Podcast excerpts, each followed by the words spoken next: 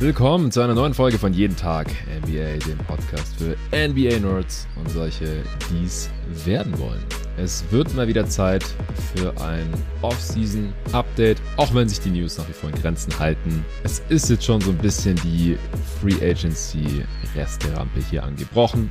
Kevin Durant ist immer noch nicht getradet worden, genauso wenig sein Teammate Kyrie Irving und der beste verbleibende Restricted Free Agent DeAndre Ayton wartet auch noch auf sein Offersheet äh, oder dass ihn die Suns resignen oder vielleicht zu den Nets sein traden.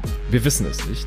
Was wir wissen ist äh, das eine oder andere Vertragsdetail, denn das Free Agency Moratorium ist gestern am 6. Juli offiziell ausgelaufen. Das heißt, jetzt können Deals tatsächlich unterschrieben werden.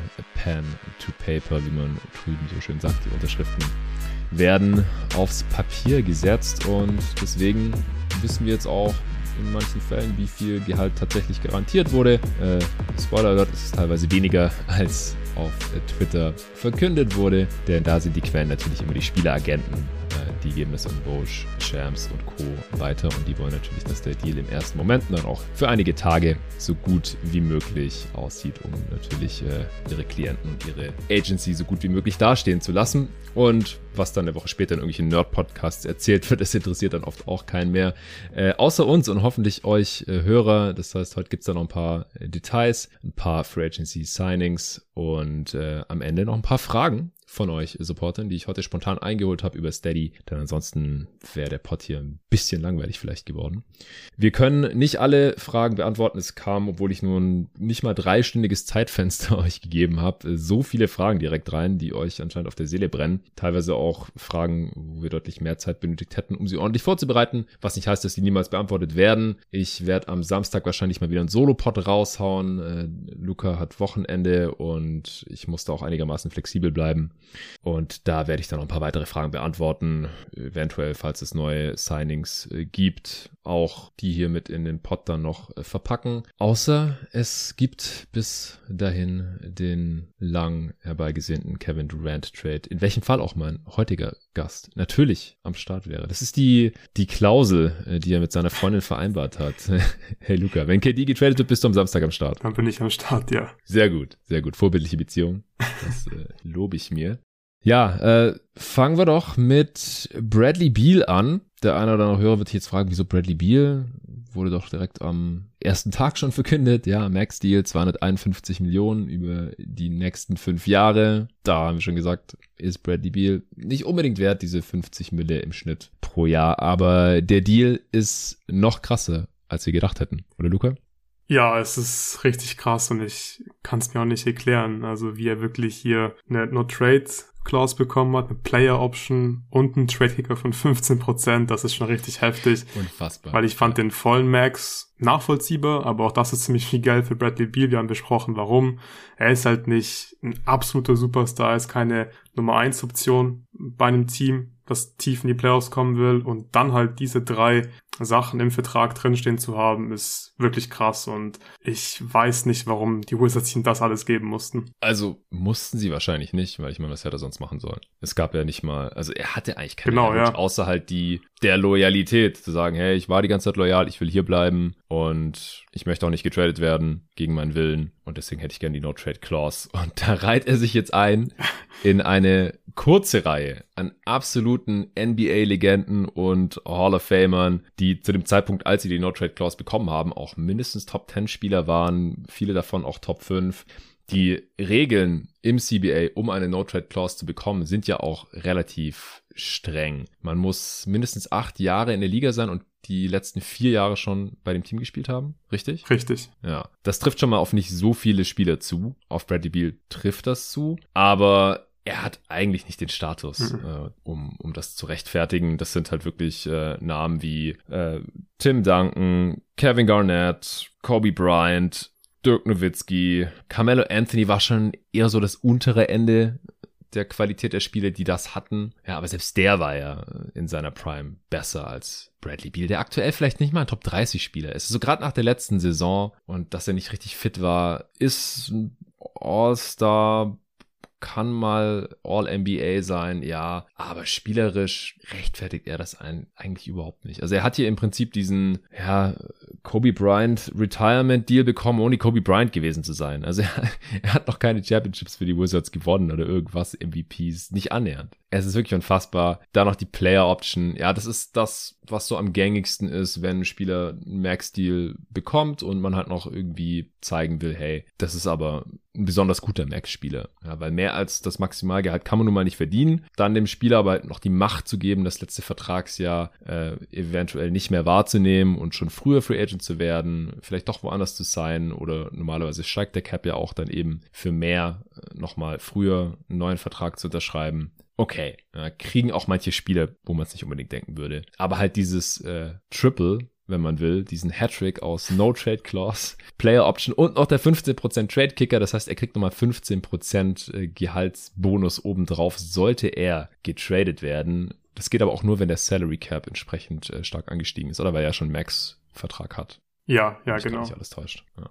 Ja, und das, wie gesagt, alles noch oben drauf äh, als sozusagen Sahnehäubchen auf seine sowieso schon ziemlich absurden 251 Millionen. Es ist, es ist krass, mir fehlen da echt die, die Worte. Ähm, ich weiß nicht, wie viel das jetzt wirklich faktisch ändert, wurde vorhin im Supporter-Discord auch schon heiß diskutiert. Ja, wenn die Wizards ihn sowieso nicht traden wollen oder ihn nirgendwo hintraden würden, wo er nicht zustimmt, dann hat die No-Trade-Clause vielleicht auch gar keinen Effekt. Es gibt auch also es gab ja wenige No-Trade-Clauses, aber es gab dann noch weniger Fälle, die bekannt wären, wo ein Spieler eigentlich hätte getradet werden sollen, aber die No-Trade-Clause dann das Problem war. Also Kamala Anthony, der hat ja dann letztendlich auch seinem Trade von den Knicks zu den äh, Thunder zugestimmt, zum Beispiel weil es für ihn, was den Teamerfolg angeht, ja auch die bessere Situation hätte sein können. Hat dann trotzdem nicht geklappt, aus anderen Gründen. Also Bradley Beal wird sehr wahrscheinlich überbezahlt sein und dadurch, dass er dann eine Player Option hat und eben diesen Trade Kicker, ist ein Trade noch unwahrscheinlicher, beziehungsweise es, es wird dann auch unwahrscheinlicher, dass er diesem Vertrag gerecht werden kann, denke ich mal.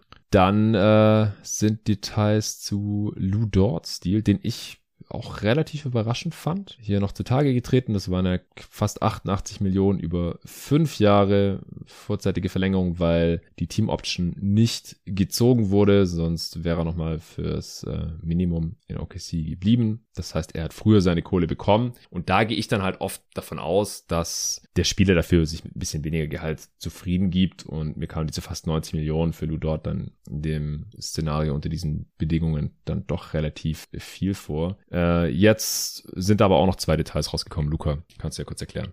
Ja, genau. Also er hat 5 Millionen unlikely Incentives. Das heißt, die muss er sich erstmal verdienen, sind noch nicht bekannt, was die Incentives sind wird aber dadurch, dass die unlikely sind, eben nicht so leicht zu erreichen sein. Und es in seinem Vertrag ist, steht, steht drin, dass es halt eine Million pro Saison sind. Das heißt, er kann sich pro Saison eine Million unlikely Incentives verdienen. Wenn er sie sich, wenn er sie nicht verdient, dann wären wir bei ja 16,5 Millionen pro Jahr im Schnitt. Ich fand es damals schon okay, den Deal. Er ist ein bisschen teuer für Lou dort, 88 Millionen über fünf Jahre.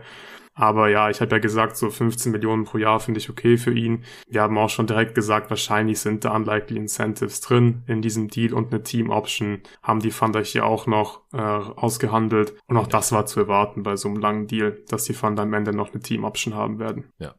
Genau, also so macht der Deal für mich noch mehr Sinn mhm. als vorher also ich fand das Gehalt ja im Endeffekt auch okay, aber wie gesagt, in so einer Situation, wenn der Spieler, äh, der davor 3,5 Millionen insgesamt verdient hat, dann nur durch die Situation, dass das Team ihn ein Jahr früher aus dem Vertrag rauslässt, auf einmal wirklich life-changing Money hatten, das wären ja auch schon 40, 50 Millionen, 60 Millionen gewesen, dann auf einmal fast 90 Millionen bekommt, da wurde ich schon, schon ja. ein bisschen stutzig, jetzt dass 5 Millionen weniger garantiert sind und das letzte Vertragsjahr eine Team-Option ist, was halt auch ein Vorteil fürs Team natürlich ist, sollte er das Gehalt am Ende doch nicht wert sein, äh, dann ergibt der Deal auf einmal mehr Sinn. Und so ist es, wie gesagt, oft, wenn dann die Vertragsdetails tatsächlich bekannt werden. So auch bei Tyus Jones. Den Deal fanden wir in Ordnung. 30 Millionen über zwei Jahre. Allerdings äh, ist es ein declining Deal, also im zweiten Jahr nur 14 Millionen. Und was äh, sind die 1 Million Team-Bonuses? Kannst du das noch erklären?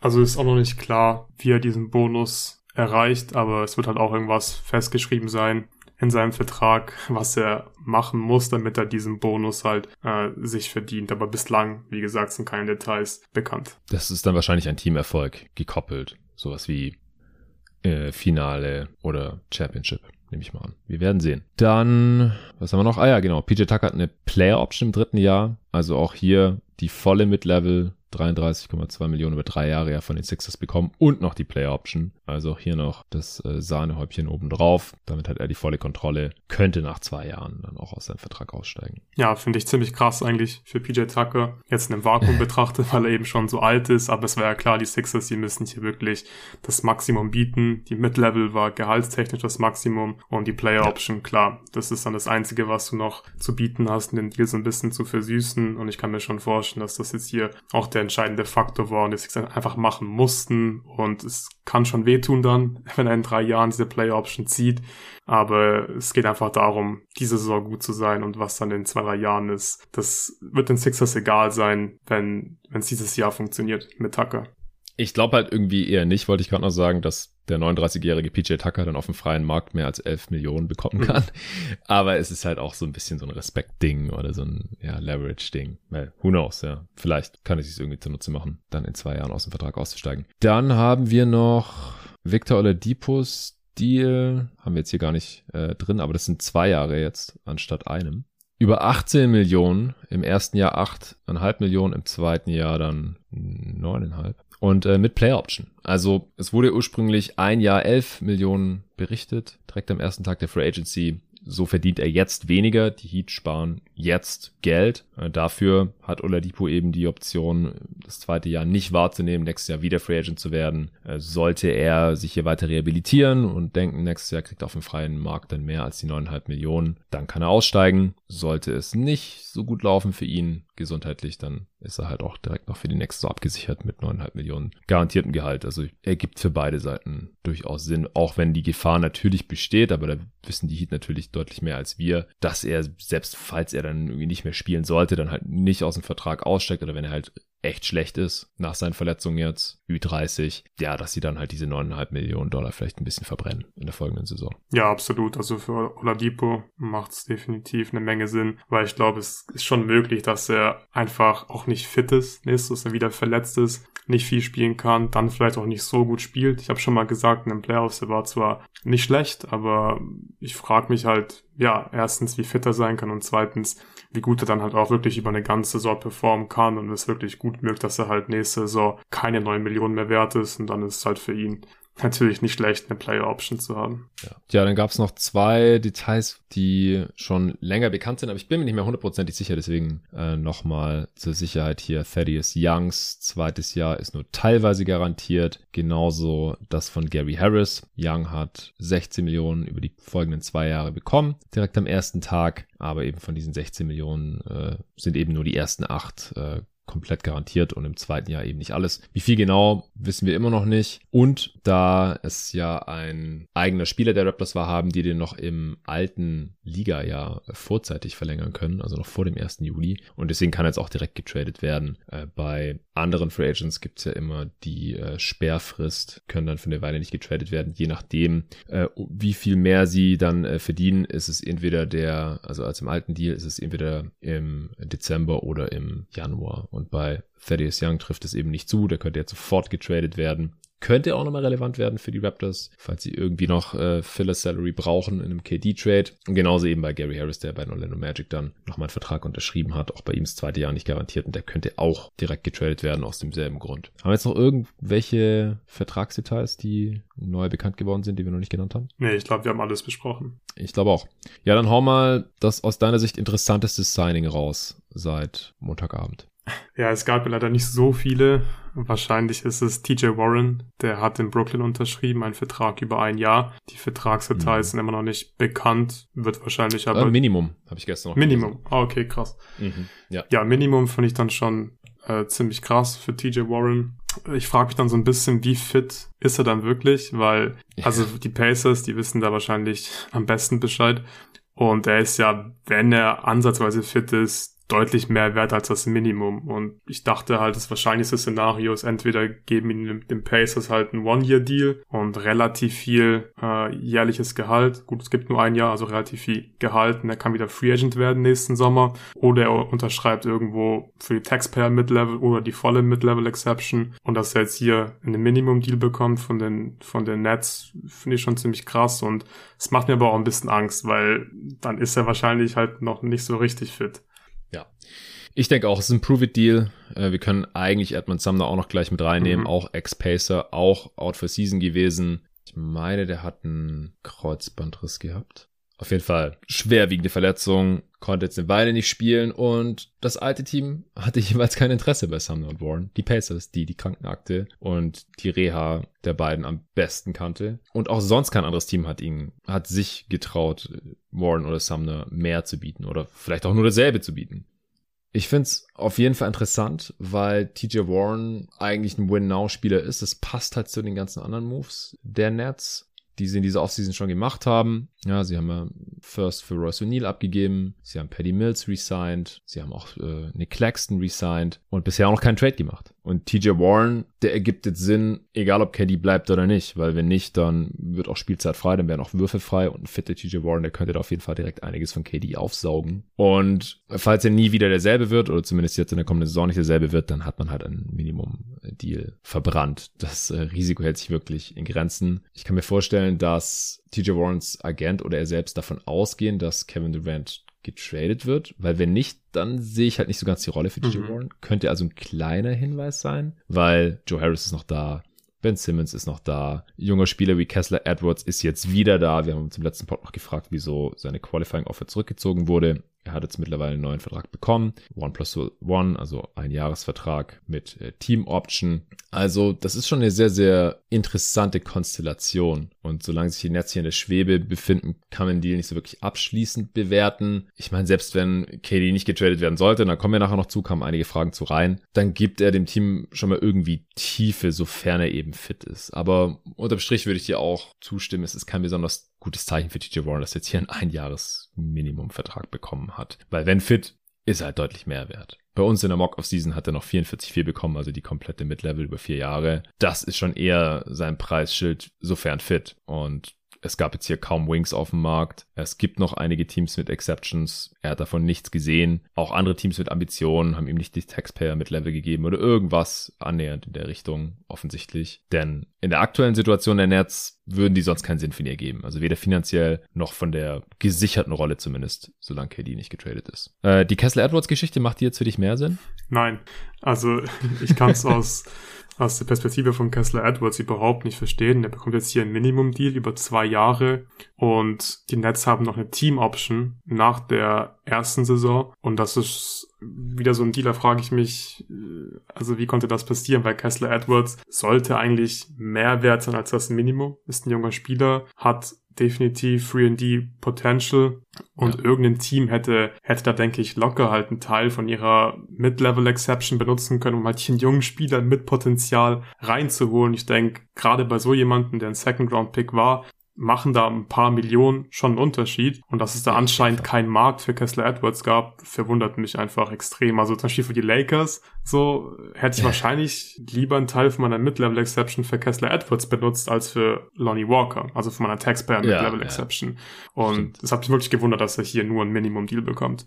Ja gut, die Lakers hatten halt Lonnie Walker zu dem Zeitpunkt schon äh, ja. einen Vertrag angeboten gehabt und den zieht man da nicht zurück. Vor allem ziehen die Lakers äh, kein Deal zurück bei einem Rich Paul äh, bzw. Clutch Sports Klienten. Auf gar keinen Fall.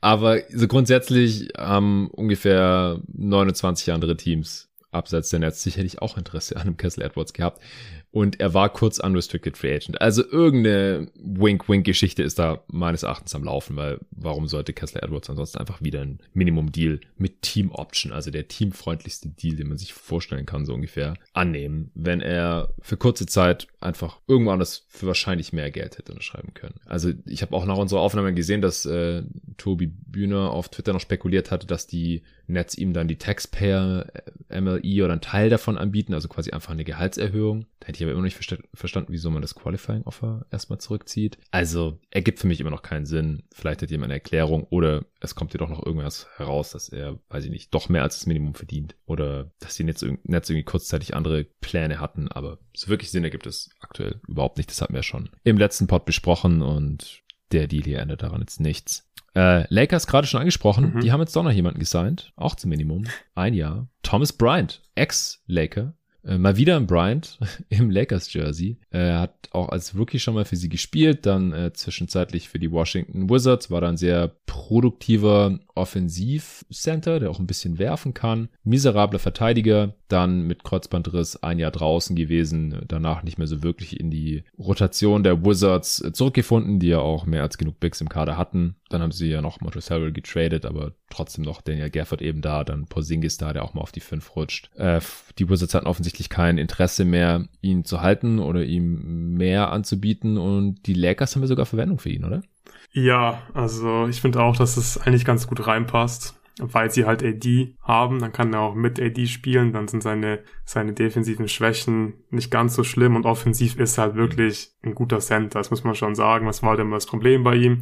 Offensiv ist er zwar gut, aber jetzt auch nicht so gut, dass es sich lohnt, ihm wirklich eine große Rolle zu geben, weil er defensiv eben so schwach ist. Aber für die Lakers finde ich, passt das schon ganz gut, weil er eben werfen kann. Er ist ein super Rollman und wenn du dann neben ihm AD spielen lassen kannst, der ihm defensives Leben leichter macht, dann ist es halt vor allem für einen Minimum-Deal ein gutes Signing, meiner Meinung nach. Ja, finde ich auch. Also zum Minimum kriegst du normalerweise keine Spieler, die keine Schwächen haben. Bryant ist halt am, am defensiven Ende, aber so als Backup Big, also alle spätestens in den Playoffs. Ich kann mir vorstellen, dass er in der Regular Season jetzt vielleicht sogar startet, weil AD nicht auf der 5 starten will. Mhm. Und wenn AD in, in Form ist, defensiv, einfach in, in Prime Form, und er ist ja eigentlich noch vom Alter her in der Prime, dann kann der ein bisschen aufräumen neben Thomas Bryant und offensiv passt es wunderbar zu LeBron, AD und hey, Westbrook ist auch noch da, stand jetzt. Also ein Shooting Big brauchen sie und hatten sie vorher noch nicht im Kader. Von daher das Signing finde ich gut. Dann äh, Heat haben wir vorhin mit Victor Oladipo auch schon angeschnitten. Ein Grund, wieso man vielleicht den Oladipo-Deal nochmal neu strukturiert hat, ist, dass Caleb Martin jetzt auch einen ganz soliden Deal bekommen hat. Und zwar gut 20 Millionen über drei Jahre. Im letzten Pod haben wir ja noch seinen Bruder besprochen, der von den Hornets resigned worden war. Cody Martin, der hat 32 Millionen über vier Jahre bekommen. Also insgesamt mehr und auch pro Jahr ein bisschen mehr als sein Zwillingsbruder Caleb Martin, der eine ähnlich gute Saison äh, letztes Jahr hatte für die Miami Heat. Allerdings für ein Team, das ja auch einen tieferen Playoff-Run hatte. Auch da eine Playoff-Rotation hatte durchaus seine Rolle gespielt, vor allem wenn Jimmy Butler mal wieder angeschlagen war. Wie sein Bruder, auch ein athletischer Defender-Typ mit wackeligem Wurf. Wie gefällt dir der Deal? Ja, auch der ist wieder für beide Seiten gut, denke ich. Caleb Martin ist halt auch jemand, der theoretisch, wenn er ein bisschen mehr werfen würde und wenn ein Dreier fällt, dann, dann ist er fast ein Free-ND-Spieler. Und für solche Spieler musst du halt ein bisschen was bezahlen, weil von denen gibt's einfach nicht so viele und von daher ist dieser Deal okay. Also Wahrscheinlich sind es dann irgendwie so sieben Millionen pro Jahr für Caleb Martin. Das kann er definitiv wert sein, ja. wenn er einfach ja weiter an seinem Wurf arbeitet, vielleicht ein bisschen mehr dann auch nehmen kann. Die Quote war letztes Jahr ja auch sehr gut. Das Volumen war natürlich ja. viel zu niedrig, aber er kann diesen Deal auf jeden Fall sogar outperformen, wenn er da einfach die, die richtigen Schritte, Schritte macht und defensiv ist er sowieso ein Plus. Also selbst wenn sich mit dem Wurf nicht mehr viel tut, dann, dann sind sieben Millionen okay, weil er einfach, ja, offensiv trotzdem dann ein bisschen was machen kann, hin und wieder mal einen Wurf nimmt und defensiv halt vor allem guten Impact hat. Ja, also man sieht bei Caleb Martins Dreierquote immer wieder, dass bei kleinen Sample Sizes witzige Sachen passieren. Als Rookie in 18 Spielen hat er 54 Prozent seiner Dreier getroffen. Im zweiten Jahr hat er in 53 Spielen 25 Prozent seiner Dreier getroffen. Das heißt, die Dreiquote ist mal um 30 Prozent eingebrochen. Und dann im dritten Jahr hat er in seiner größten Rolle bisher dann für die Miami Heat in 60 Spielen 41 Prozent seiner Dreier getroffen. Allerdings auf 100 Possessions keine sechs Attempts. Das sind nicht besonders viele. Das heißt, er sucht sich seine Dreier sehr gut aus, nimmt nur die ganz offenen und auch von den offenen nimmt er nicht alle. Und wie wir in den Playoffs gesehen haben, wird er da auch nicht besonders respektiert. Aber wenn er es halt weiter so wie bisher in seiner Karriere 36 Prozent seiner offenen Dreier trifft, dann ist das schon mal ganz solide. Und ich denke auch, diese Spielertypen, die sind halt so sieben, 8 Millionen locker wert. Den, den Wert wird er auch in dem Trade dann wieder behalten, denke ich. Gut, dann hätten wir es auch schon fast. Es fehlt nur noch Isaiah Roby, der von den Spurs geclaimed wurde. Sehen wir selten, wenn Spieler gewaved werden. Theoretisch gibt es da eine Waiver Order. Teams können nach einer bestimmten Reihenfolge dann sich den Spieler reinholen mit ihrem alten Vertrag. Und die Spurs haben das mal getan bei Zero Roby. Also Arne hat nicht seinen Willen bekommen. Die Bulls haben nicht den Spieler bekommen, der ihnen noch gefehlt hat, sondern die Spurs haben ihn weggeschnappt. Ich glaube, die haben jetzt gerade einen Spieler zu viel, aber das ist in der Offseason ja noch okay. Und auch da wird ja spekuliert, dass die irgendwie eingebunden werden könnten in äh, diverse Trade-Szenarien um KD oder auch der Andre Ayton herum. Und äh, da könnte ja dann so oder so noch der eine oder andere Spieler irgendwohin verschifft werden. Und ansonsten werden sie wahrscheinlich einfach irgendwie entlassen. Vielleicht sogar sehr Roby. Who knows? Eric Bledsoe wurde auch noch entlassen. Wollen wir nicht unterschlagen hier? Mhm. Ich bin ehemaliger Eric Bledsoe-Fan. Ich habe sogar ein Suns-Jersey von ihm. Äh, vielleicht holen sie ihn wieder rein. Who knows? Er ist Free Agent. Die Blazers haben ihn entlassen zum kleinen Preis von 3,9 Millionen Dollar, die Eric Bledsoe auf jeden Fall bekommt. Das war der garantierte Teil seines Vertrags. Es war halt die Frage, ob sie das noch irgendwie traden. Diese Frage äh, kann jetzt wohl mit Nein beantwortet werden. Ja. Hast du noch irgendeinen Kommentar? Ja. Ja, bei Bledsoe war das jetzt auch zu erwarten, weil man hat ja relativ viel Geld ausgegeben für, für Nurkic und für, und für Simons. Und da hätte jetzt ein Trade nicht mehr so viel Sinn gemacht, also aus der finanziellen Perspektive. Und ja, 3,9 Millionen ist jetzt auch nicht so viel Geld. Es macht wahrscheinlich mehr Sinn, als sich einen Spieler reinzuholen. Und für Bledsoe bekommst du ja niemanden, der dir wirklich weiterhelfen kann. Ich denke auch, aber ich denke so als vierter Guard in der Rotation oder so kann Bledsoe schon noch. Ach so, ja, ja, aber jetzt, also für die Blazers wäre es einfach zu teuer gewesen, ja, ja. Bledsoe zu behalten. Und ich glaube, ihn zu traden wäre schwierig gewesen, weil du bekommst niemanden rein, der dir halt wirklich weiterhilft und du musst ja auch Gehalt ja, aufnehmen. Fall. Und das wollen die Blazers ja offensichtlich nicht, sondern sie wollen ja hier für ein bisschen finanzielle Entlastung sorgen. Ja, bei den Suns würde ich den sofort nehmen Klar, in der ja. Alfred Payton-Rolle oder so. Also ich kann mir sehr gut vorstellen, dass er sich noch irgendeinem äh, Container anschließt. Der ist doch auch Clutch Sports. Lakers, ja. Das war es damals. ja, Lakers vielleicht, Minimum Signing. Aber die haben gar nicht mehr so viele Roster-Spots. Mhm. Westbrook waven und dann Bledsoe holen. äh, ja, ich, ich weiß nicht. Die brauchen Westbrook vielleicht noch für einen Trade. Ähm, ah, Vladko Chancha. Ja. Ist das richtig ausgesprochen? Ja. ja. Der bleibt bei den Nuggets. Äh, Nikola Jokic's Homie für drei Jahre mit Team Option im letzten Jahr wird sicherlich ein Minimum-Deal sein. Alles andere würde mich schockieren. Mhm. Aber dann hätten wir es mit den News. Dann kommen wir zu den Fragen, oder? Ja, lass uns loslegen. Lass uns loslegen. Mit welcher willst du anfangen? Um, ähm, mit der KD-Frage, ja. oder? Ja, lass, lass uns über KD sprechen. ähm, Leon Kemper hat eine Frage reingeschickt. Äh, übrigens, Disclaimer, Luke hat die Fragen ausgewählt.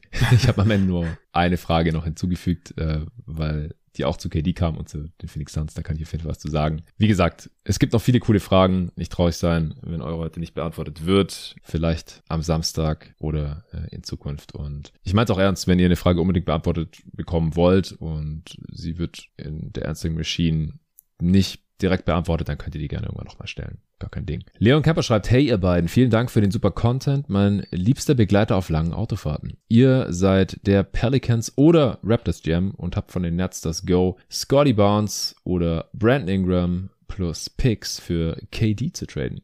Würdet ihr zögern oder direkt zuschlagen, wenn man bedenkt, dass sich KD etwa sträuben könnte, in so einem kleinen Markt wie New Orleans zu spielen? Ich persönlich denke, dass KD im Falle eines Trades zu einem Team, das nicht auf seiner Wunschliste steht, nicht streiken würde, da seine Publicity damit komplett in den Keller gehen würde. Ich vergleiche das mit der Kawhi-Situation damals. Hätte er einfach ein Jahr ausgesetzt, hätte das einen sehr negativen Beigeschmack für seine Karriere gehabt. Wie seht ihr das? Liebe Grüße und weiter so, Leon. Ja, vielen Dank für die interessante Frage. Ich äh, lasse dir mal den Vortritt hier, Luca. Ich würde direkt mal was zum zum Ende von dieser Frage sagen. Und zwar würde ich es einfach nicht mit Kawhi vergleichen. Ich finde, man kann es nicht mit der Situation ja. damals von Kawhi vergleichen, weil ja. Kawhi war damals verletzt, hat lange kein Basketball mehr gespielt und er wurde anschließend sofort Free Agent. Die Raptors haben ihn für, ihn für ihn getradet und sie wussten, er wird nach der Saison unrestricted Free Agent und wahrscheinlich bleibt er nur ein Jahr bei uns. Deswegen war auch der Gegenwert damals eigentlich ein Witz. So, die haben der Rosen abgegeben, Pöltl abgegeben. Äh, mit dem Kern, den, den, sie, den sie damals hatten, haben sie offensichtlich keine Chance gehabt, einen Titel zu gewinnen. Und es hat sich einfach es war ein No-Brainer, diesen, diesen, diesen Deal zu machen, weil die Upside war so hoch. Hat sich am Ende offensichtlich auch ausbezahlt. Aber KD hat eben noch vier Jahre Vertrag ist aktuell nichts verletzt und deswegen finde ich, kann man es einfach nicht mit Kawhi vergleichen. Ich denke aber auch, dass, K dass KD unbedingt Basketball spielen will. Ich sehe eigentlich kein Szenario, wo KD streikt. Es ist halt die Frage, ob man sich den KD reinholt. Man weiß, dass er keinen Bock auf dieses Team hat. Und diese Frage, die können wir, finde ich, nicht beantworten. Also ich finde auch, das hast du jetzt oft schon gesagt, die Nets, die werden ihn wahrscheinlich dahin schicken, wo er hin will. Erstens, damit man das eigene Image nicht ruiniert, dass weiterhin Stars in der Free Agency zu den Brooklyn Nets kommen wollen. Und es ist einfach ein wichtiges Zeichen. Andererseits, okay, KD hat vier Jahre Vertrag, wenn, also wenn es mal passieren könnte, dass ein Team darauf scheißt, wo der Star hingetradet werden will, dann vielleicht wirklich jetzt, weil er eben noch vier Jahre Vertrag hat. So KD wird mit mhm. Sicherheit nicht zwei, drei Jahre streiken. Ich glaube es trotzdem nicht. Und jetzt zum ersten Teil der Frage, wenn ich der Raptors GM wäre, dann würde ich Scotty Barnes plus Picks für, für KD traden. Haben wir auch im letzten Pod schon ein bisschen besprochen. Ich würde nicht Siakam, Scotty Barnes, OG für KD traden, weil dann macht es keinen Sinn, dann hast du KD und einfach nicht den passenden Supporting Cast. Aber wenn ich, wenn ich, wenn ich wirklich nur Scotty Barnes und Picks abgeben muss, dann würde ich es machen, weil dann ist mein Supporting Cast immer noch gut genug. Und dann wären die Raptors, glaube ich, instant ein Contender. Und Brandon Ingram würde ich wahrscheinlich auch abgeben für Picks, weil die Pelicans haben vor allem sehr viele Picks. Und gerade für so einen Markt wie New Orleans wäre es natürlich schon ziemlich fett. Einfach KD und Zion zu haben, musst du wahrscheinlich auch machen. Ja, genau. Also ich ich glaube, also ich stimme dir bei fast allem zu. Ich finde auch, die Situation ist nicht mit der von Kawhi Leonard damals zu vergleichen, aus den von dir genannten Gründen. Und die aktuelle Situation ist mit gar keiner bisherigen Situation zu vergleichen. Deswegen ist es auch so schwer einzuschätzen. Es wollte einfach noch nie ein Top 3 Spieler, der als bester Spieler der Liga gelten konnte, der abgelaufenen Saison, zumindest mal vor Start der Playoffs, weil er halt in der ersten Playoff nicht gut aussah. Der wollte noch nie getradet werden mit noch vier Jahren Vertrag. Gab's einfach noch nicht. Deswegen, ich würde davon absehen, es krampfhaft mit anderen Stars, die irgendwann getradet wurden und ihren Paketen und die Situation zu vergleichen. Kawhi wusste halt, er ist nur ein Jahr da und wenn er da beweist, dass er immer noch einer der besten Spieler der Liga ist und keinen Stunk macht und ja, vielleicht sogar die Championship mitnimmt, dann kann er sich danach sein Team aussuchen. Konnte er auch. Die Clippers haben ihm mit Kusshand seinen Max angeboten und sie haben noch ihre gesamte Zukunft für seinen Buddy Paul George weggetradet. Also, das war das Szenario für Kawhi Leonard. Er hat's durchgezogen, alles lief perfekt. So ein Szenario gibt's für KD nicht, weil er wird die nächsten vier Jahre dann bei dem Team, oder er will die nächsten vier Jahre dann bei dem Team spielen, das jetzt für ihn tradet. Er will seine Late Prime und seinen Karriereabend, ja, das sind die Age 34, 5, 6 und 7 Seasons, für die er noch unter Vertrag steht dann bei diesem Team die will er da ja dann auch verbringen. Er will ja nicht ständig umziehen und ständig sich an neue Teammates gewöhnen und dann irgendwie nochmal versuchen, um die Championship mitzuspielen. Deswegen will er jetzt ja auch Mitspracherecht haben und sich so genau aussuchen, wo er hingetradet werden möchte und wohin eben auch nicht. Und es ist, es wird ja niemals passieren, dass ein Team jetzt blind die ganzen Assets für KD auf den Tisch legt und dann setzt er sich in Flieger und schlägt in Toronto oder New Orleans auf und kommt zum GM ins Office und sagt, ey Leute, das hättet ihr euch sparen können, ich habe gar keinen Bock für euch zu spielen. Und die fallen dann aus allen Wolken und denken, was? Oh Gott, wir haben so viel für dich bezahlt. So, so läuft es ja nicht, ja. Jedes Team, das mehrere First Rounder und irgendwelche All-Star-Talente, also Brent Ingram war schon All-Star, war doch schon All-Star, oder? War schon All-Star, ja. ja. Letzte, letzte Saison, genau. Ähm, also nicht letzte, sondern vorletzte. Kann man als All-Star-Talent äh, bezeichnen. Scotty Barnes ist amtierender Rookie of the Year und die Chancen stehen schlecht, dass er auch mal All-Star wird. Wurde auch im Discord jetzt diskutiert, ob der irgendwie Top 10 äh, Talent hat, wie wahrscheinlich das ist und so weiter. Wird, glaube ich, generell überschätzt, wie viele Spieler, beziehungsweise wie wenig Spieler ob dieses Talent haben und wie wenig Spieler überhaupt mal Top 10 Spieler dieser Liga sind. Das sind nämlich tendenziell immer dieselben Spieler über einen langen Zeitraum. Also sind das halt im Endeffekt verschwindend wenig Spieler, die überhaupt mal Top 10 Spieler waren in ihrer Liga. Zumindest konstant. Ja, kann vielleicht mal einer reinrutschen wie Oladipo. Ich hatte den mal auf Platz 10 in meiner Top 10, weiß ich zum Beispiel. Aber das war halt für eine Saison und dann nie wieder. Den würde ich jetzt im Nachhinein nicht als wirklich einen Top 10 Spieler bezeichnen. Weil das hängt ja dann auch oft davon ab, welcher andere Top 10 Spieler vielleicht gerade in der Saison verletzt war und sonst da drin gestanden wäre.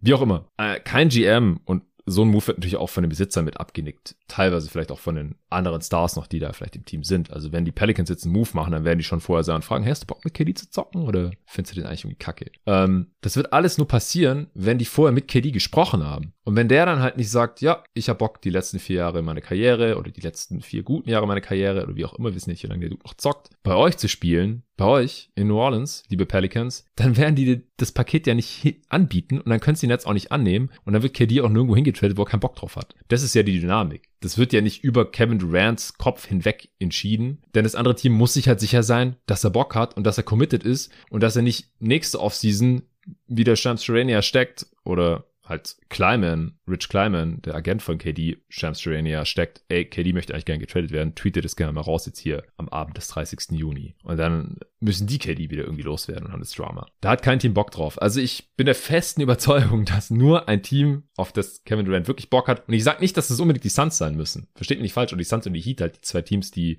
da zu Beginn kommuniziert wurden, sondern man kann ihn bestimmt irgendwie überzeugen. Man kann ihm vielleicht irgendwie pitchen, hey, Toronto ist voll die coole Stadt und wir sind neulich erst Champ geworden, wir wissen, wie das geht und wenn wir jetzt hier Scotty Barnes und Picks traden, dann haben wir immer noch Siakam und Van Vliet und vielleicht Anobi auch noch da oder so. Dann haben wir einen guten Core und dann können wir die nächsten Jahre um die Championship mitspielen. Vielleicht können sie davon überzeugen und dann vergisst er auch, dass äh, die Warriors gegen die Raptors in den Finals verloren haben und dass er sich da aus seiner Achillessehne gerissen hat und dass die Fans äh, das erstmal irgendwie kurz gefeiert haben, was echt uncool war und er danach, er hat ja dann selber auch, als er bei Ibaka dabei Mafusi Chef war, ähm, How Hungry Are You, hat er auch gesagt, dass er jetzt jedes Mal es den Fans reindrücken will. Also er nimmt es denen nicht übel, aber da gibt's halt so eine gewisse Rivalität oder sowas wäre nicht der erste Spieler, der trotzdem jetzt irgendwo spielt. Das ist nicht jetzt ein Faktor, warum ich sage, ey, KD geht nie nach Toronto, aber ich kann es mir nicht so richtig vorstellen. Also, das finde ich, wie gesagt, nicht vergleichbar mit der Kawhi Leonard-Situation und es müsste halt, es bedürfte halt des Goes von Kevin Durant, bevor so ein Team für ihn tradet. Und die Pels, es wäre geil, spielerisch, ich würde es voll gern sehen. Zion und KD ist mir eigentlich auch egal, wer da noch da spielt. Ingram wäre safe im Paket, die haben die ganzen Picks äh, von den Bucks und von den Lakers. Also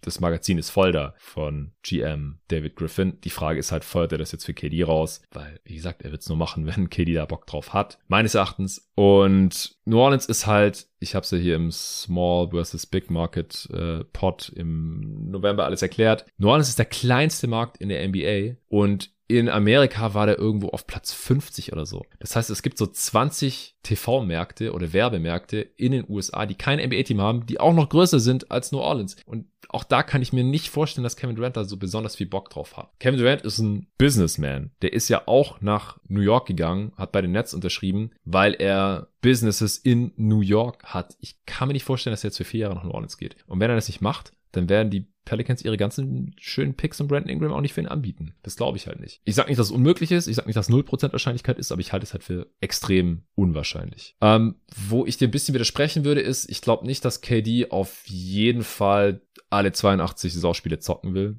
ich glaube auch nicht, dass er das noch kann. Nach seiner Verletzung. Wir haben es die letzten drei Jahre gesehen, wie viele Spiele er da verpasst hat. Und ich habe es vorhin auch in Discord geschrieben. Also ich finde auch, dieses KD will nur Basketball spielen Narrativ ist einfach Bullshit. Also man sieht ja, dass er nicht nur Basketball spielen will, sondern dass er die Bedingungen diktieren will, unter denen er Basketball spielt. Und dass es ihm wichtig ist, wie seine Legacy aussieht, sein Vermächtnis und was die Leute über ihn denken, sonst würde er nicht mit irgendwelchen Burner-Accounts oder mit seinem echten Account die ganze Zeit auf Twitter irgendwas rumdiskutieren, wie die Leute ihn sehen. Dann wäre ihm das alles scheißegal.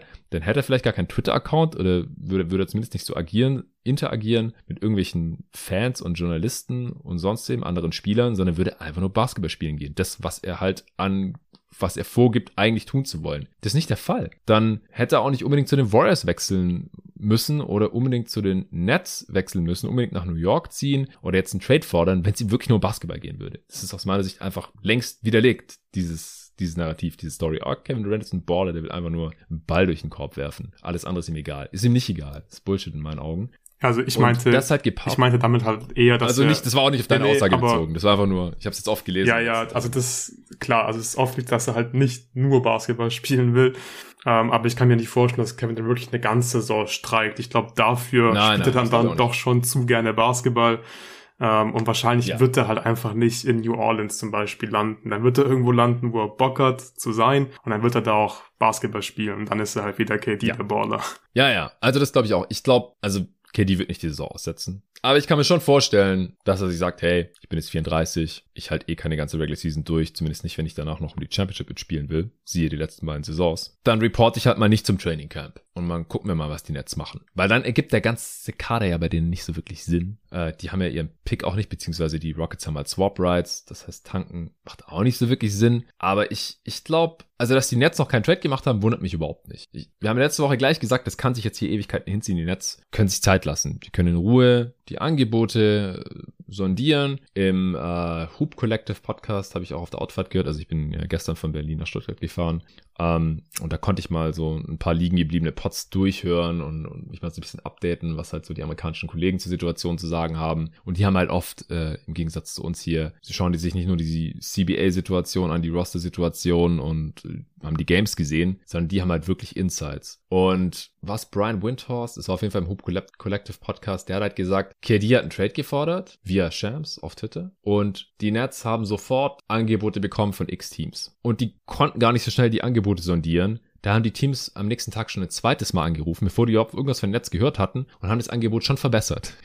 Einfach nur, weil halt Zeit vergangen war und die Teams Schiss hatten, oh scheiße, die anderen bieten bestimmt noch mehr. Komm, ruf noch mal an. Komm, wir, wir verbessern unser Angebot. Nicht, dass wir jetzt direkt draußen sind aus den KD-Sweepstakes. Und die Nets haben das natürlich gesehen. Also das war der Report. Und jetzt kommt der Teil, äh, den ich jetzt quasi daraus schließe. Wenn die Nets warten, die Angebote werden ja wahrscheinlich erstmal nicht schlechter. Bis halt irgendwann die Suns sagen, ey, wir können uns jetzt hier nicht leisten. Wir müssen jetzt mal hier diese DeAndre Ayton-Situation lösen. Ähm, oder bis der Andrew Ayton sagt, ey, ich kann mir das nicht leisten. Ich muss jetzt mal gucken, wo ich meine Kohle bekomme. Und dann wird es halt langsam irgendwie auch schwierig, noch überzeugende Pakete zu schnüren. Oder die Jazz sagen irgendwann, ähm, ja, weiß nicht, ob jetzt hier noch ein Three-Teamer zustande kommt. Wir traden Donovan Mitchell jetzt mal sonst irgendwo anders hin. Keine Ahnung. Also irgendwann in der Preseason, da stehen die Teams ja dann auch so halbwegs. Und wenn die Nets dann immer noch kein Deal gemacht haben, weil ihnen halt die Angebote nicht gefallen, die sie dann haben zu dem Zeitpunkt, dann bereiten sich die Teams auch vor, einfach so in die Saison zu gehen, ohne Kevin Durant. Und wenn dann Kevin Durant sagt, ja, ich spiele jetzt die Preseason nicht mit und ich habe Rückenschmerzen oder irgend sowas. Er muss halt schlauer angehen als Ben Simmons, weil sonst kriegt er seine Kohle nicht. Aber ich glaube, da haben jetzt auch alle ihre Lehren draus gezogen. Es gibt ja Wehwehchen, die, die kann man nicht so wirklich belegen oder widerlegen. Ähm, ich weiß nicht, ob Kevin Durant jetzt wirklich auf Kohle verzichten würde oder irgend sowas. Aber er,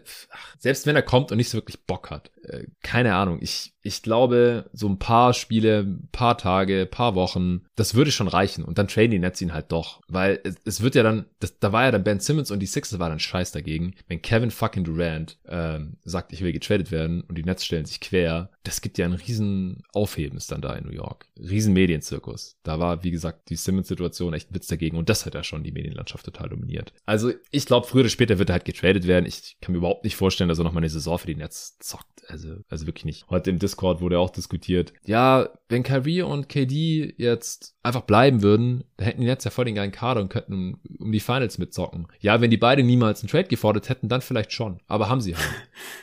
und ich, also es gehört halt so viel dazu in die Finals vorzustoßen. Da muss, da brauchst du nicht nur Talent und Skillsets, die zueinander passen und gutes Coaching und so, sondern mir ist die letzten Tage tendenziell alles natürlich viel zu küchenpsychologisch äh, in allen Diskussionen, sowohl auf Twitter als auch auf Discord, als auch hier im Podcast. Aber wir haben halt gerade nichts als die Spekulation. Aber ich glaube, mir wird niemand widersprechen, dass man halt auch eine gewisse Teamchemie benötigt, um Champion zu werden. Du musst halt als Team über dich hinaus wachsen. Du brauchst mehr als das reine Talent und die Skills auf dem Basketballfeld. Und das ist aus meiner Sicht halt, kann nicht mehr gegeben sein in so einer Situation, wenn beide Stars einfach weg wollten schon. Und die Teammates wissen das und der Coach auch, das weiß einfach jeder. Und dann auf einmal, ah, wir haben jetzt nicht das Gegen, den Gegenwert bekommen, nicht das Paket bekommen, das wir uns für Kevin Durant vorstellen. Deswegen muss jetzt hier leider zur Arbeit kommen und so zocken, als wäre nichts gewesen. Sowas geht nie gut. Und es geht vor allem nicht so gut, dass man in die Finals kommt und, und dann am Ende sogar noch Champ wird oder sowas. Glaube ich überhaupt nicht. Das wissen auch die Nets, das sind alle Beteiligten. Deswegen glaube ich, der wird getradet. Die Frage ist einfach nur wann und äh, wofür und wohin.